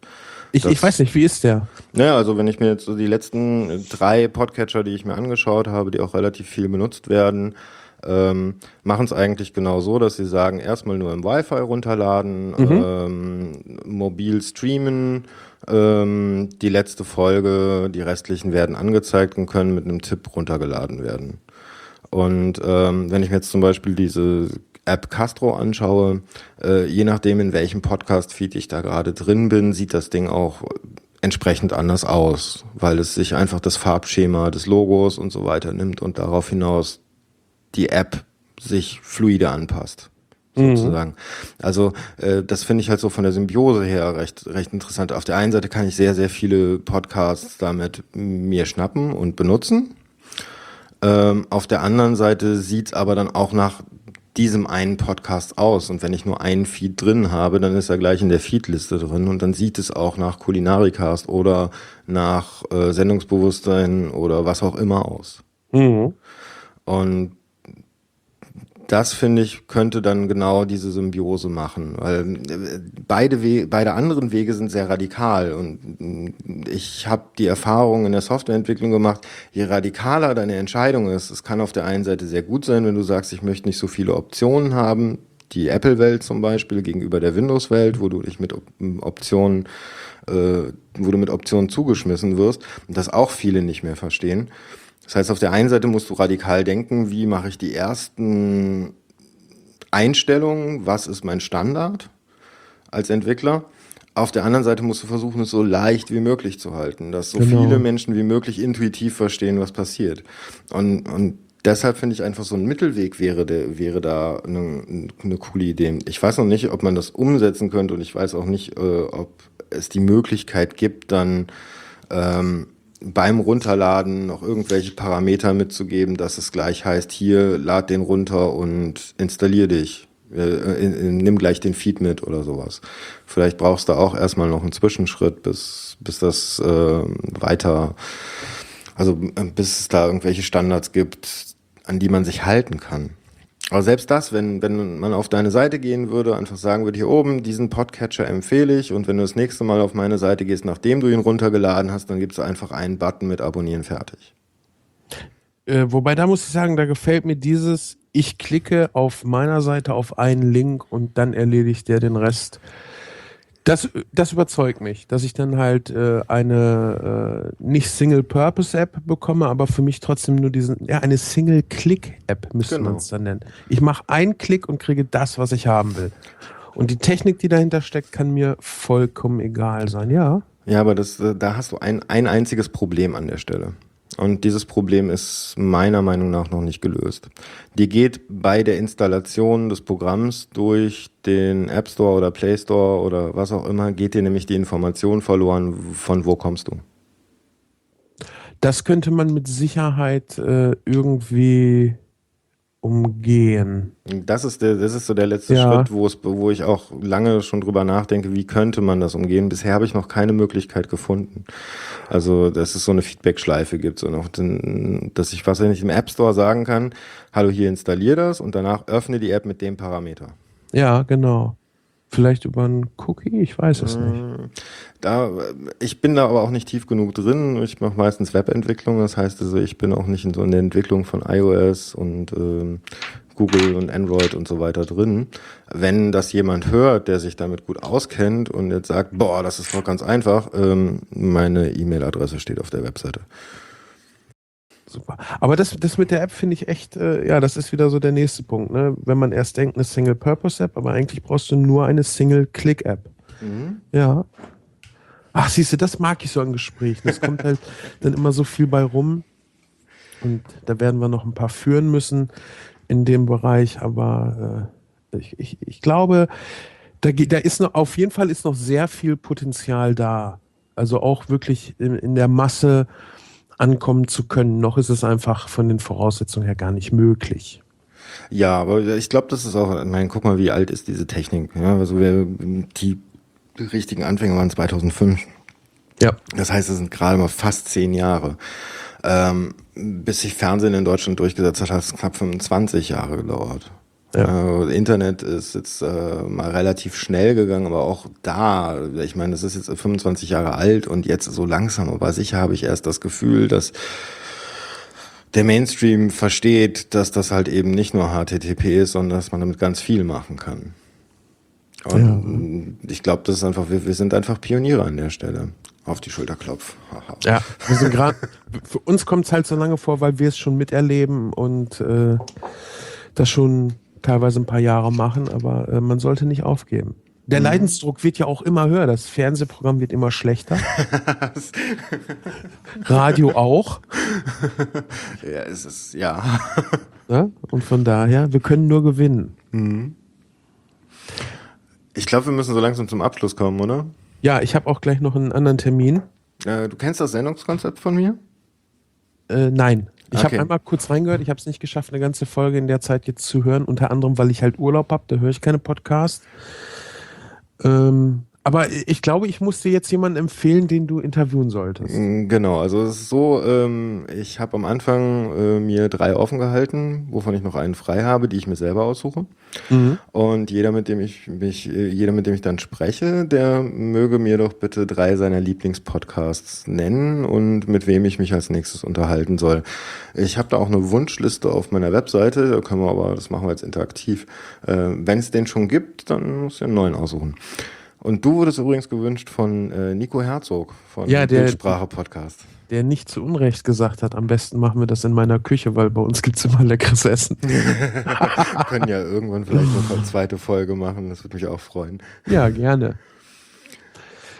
Wen hätte ich zu empfehlen? Das ist jetzt eine gute Frage. Ich habe mir, das, das ist wirklich der Punkt, den habe ich mir vorhin überlegt.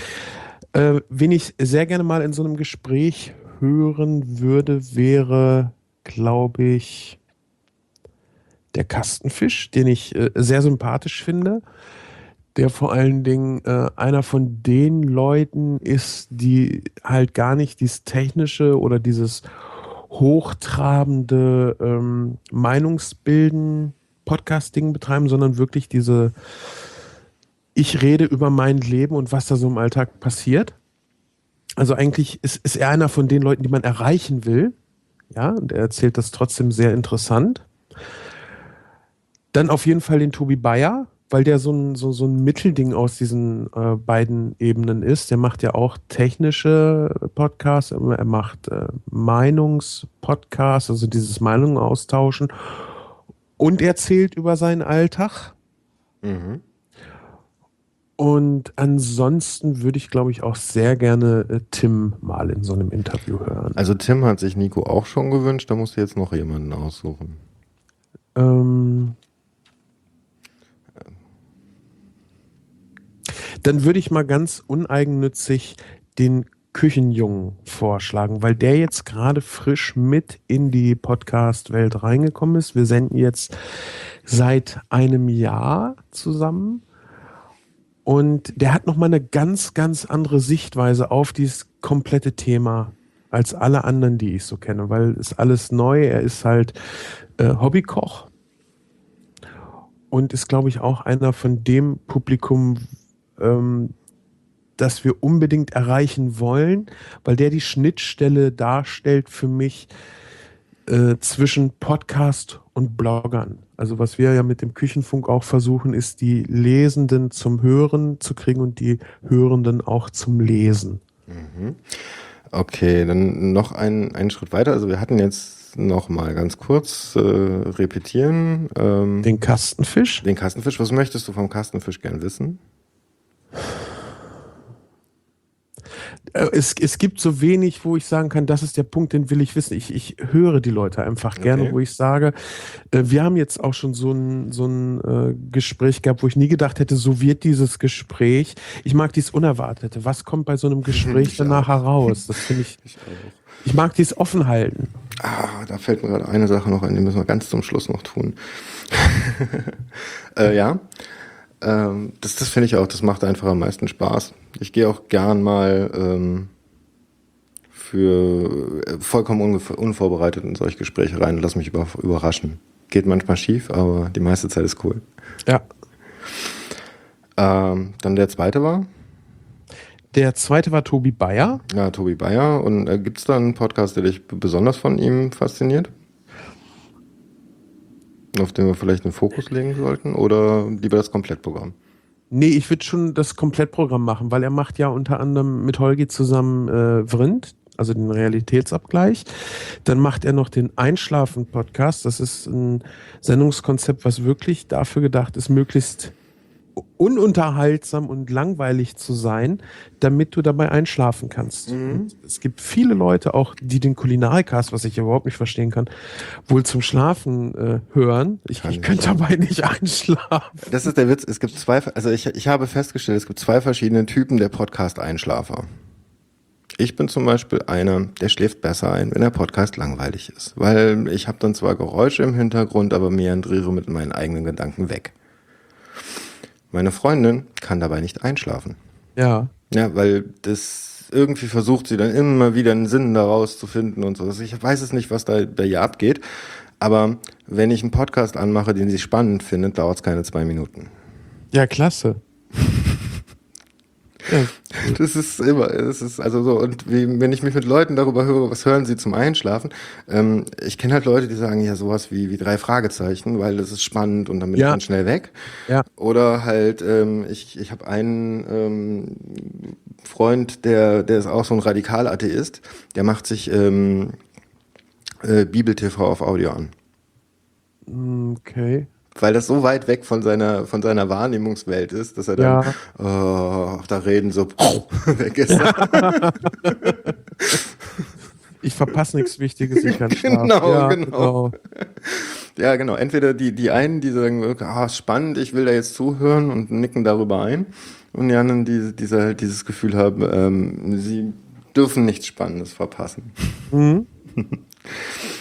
Ähm, jetzt ganz zum Abschluss. Äh, ich habe ja im Twitter durchaus die Frage gestellt, was die Leute von dir wissen wollen. Wir haben äh, bisher erst eine Frage bekommen, und zwar von Ed Student. Was ist das aufwendigste Gericht, was du jemals im privaten Umfeld zubereitet hast und hat es geschmeckt? Das aufwendigste Gericht. Also das, ich glaube, das aufwendigste war das Menü, was ich für den Hoaxmaster gekocht habe, als er hier war. Ähm, als Vorspeise gab es eine Suppe aus Petersilienwurzel und ich glaube, Zuck ja, Zuckerschote, genau. Das heißt, es waren nicht, war nicht eine Flüssigkeit, sondern es waren wirklich diese beiden Flüssigkeiten nebeneinander in einem Teller. Aha. Das, äh, ich muss mal gucken. Ich habe das, glaube ich, auch äh, auf Instagram hochgeladen. Das Ganze sah im Teller dann so ein bisschen aus wie Yin und Yang. Ich habe dann auch noch äh, jeweils die andere Suppe in die Suppe als Punkt so gesetzt. Schön. Ähm, was prinzipiell eine sehr, sehr simple Sache ist. Ja, die beiden Flüssigkeiten brauchen halt äh, die gleiche Konsistenz, damit sie nicht ineinander laufen. Du nimmst zwei kleine Töpfe oder Kellen und gießt sie gleichzeitig langsam rein. Dann hinterher gab es noch Fisch.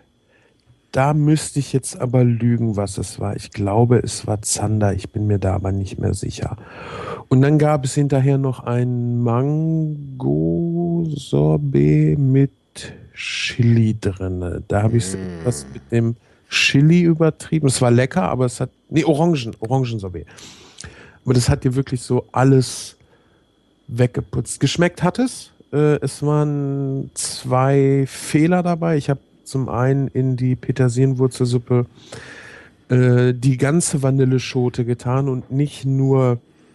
Das Mark, das war dann zu kräftig vom Geschmack her. Und im Orangensorbet war halt viel zu viel Chili, weil das entfaltet sich dann erst über die Zeit und das war echt heftig. Ich koche eigentlich viel aufwendig, wenn ich hier mit Leuten koche. Aber ich glaube, das war das, wo ich nachher am meisten gestresst. Also ansonsten mache ich auch gerne solche Sachen wie Lammkarree oder auch mal ein Filet Wellington. Ähm, das, das, das mag vielleicht sogar aufwendiger sein mit dem Blätterteig und allem drum und dran, aber da bin ich nicht so gestresst, weil ich weiß, das braucht seine Zeit. Äh, das wird nicht kalt, wenn ich mir beim Anrichten ein bisschen mehr Zeit lasse. Das war bei dem Essen eher anders. Ja, stressig sind so zeitabhängige Dinge, oder? Wo du so ganz, ganz viel auf einen Punkt fertig kriegen musst. Ja, genau. Und das ist auch das, was ich Leuten empfehlen würde, wenn sie zu Hause Gäste bekommen. Macht irgendwas, was safe ist, was ihr könnt, macht das gut und sucht euch nichts aus, wo es um ein paar Sekunden geht, weil das, dann seid ihr gestresst, ihr könnt nicht die Gastgeber sein, die ihr eigentlich sein wollt. Mhm. Ne? Ein schöner Braten zum Beispiel. Total easy, schiebst du ab in den Ofen. Dem ist egal, ob die eine Viertelstunde später servierst oder nicht. Den kannst du auch super nochmal in der Soße warm machen, ohne dass er an Qualität verliert. Und du bist total relaxed für deine Gäste da. Und es ist egal, ob das ein, ein billiger Nackenbraten ist oder vielleicht ein teuer, kurz gebratenes, im Ofen gar gezogenes Rinderfilet ist. Wenn du das gut zubereitest, das gut schmeckt und du dann noch entspannt für deine Gäste da bist, ist alles top. Hm. Danke für das nette Gespräch. Es hat sehr, sehr viel Spaß gemacht mit dir. Ich, be ich bedanke mich bei dir und äh, ich werde mir jetzt noch einen Kaffee kochen und das Gespräch so nachhallen lassen. Geht dir das mhm. auch so, dass du erstmal so, so ein langes Gespräch hast und nachher das so im Nachhinein nochmal so mit verarbeitest? Ja, ja, natürlich. Ich brauche dann auch erstmal eine Zeit, wo ich darüber nachdenke. Ja. Meistens lasse ich meine Folgen sogar zwei, drei Tage liegen und höre dann erst nochmal rein. Sehr schön. Cool, dann Dankeschön. Bis zum nächsten Mal. Bis zum nächsten Mal und immer wieder gerne.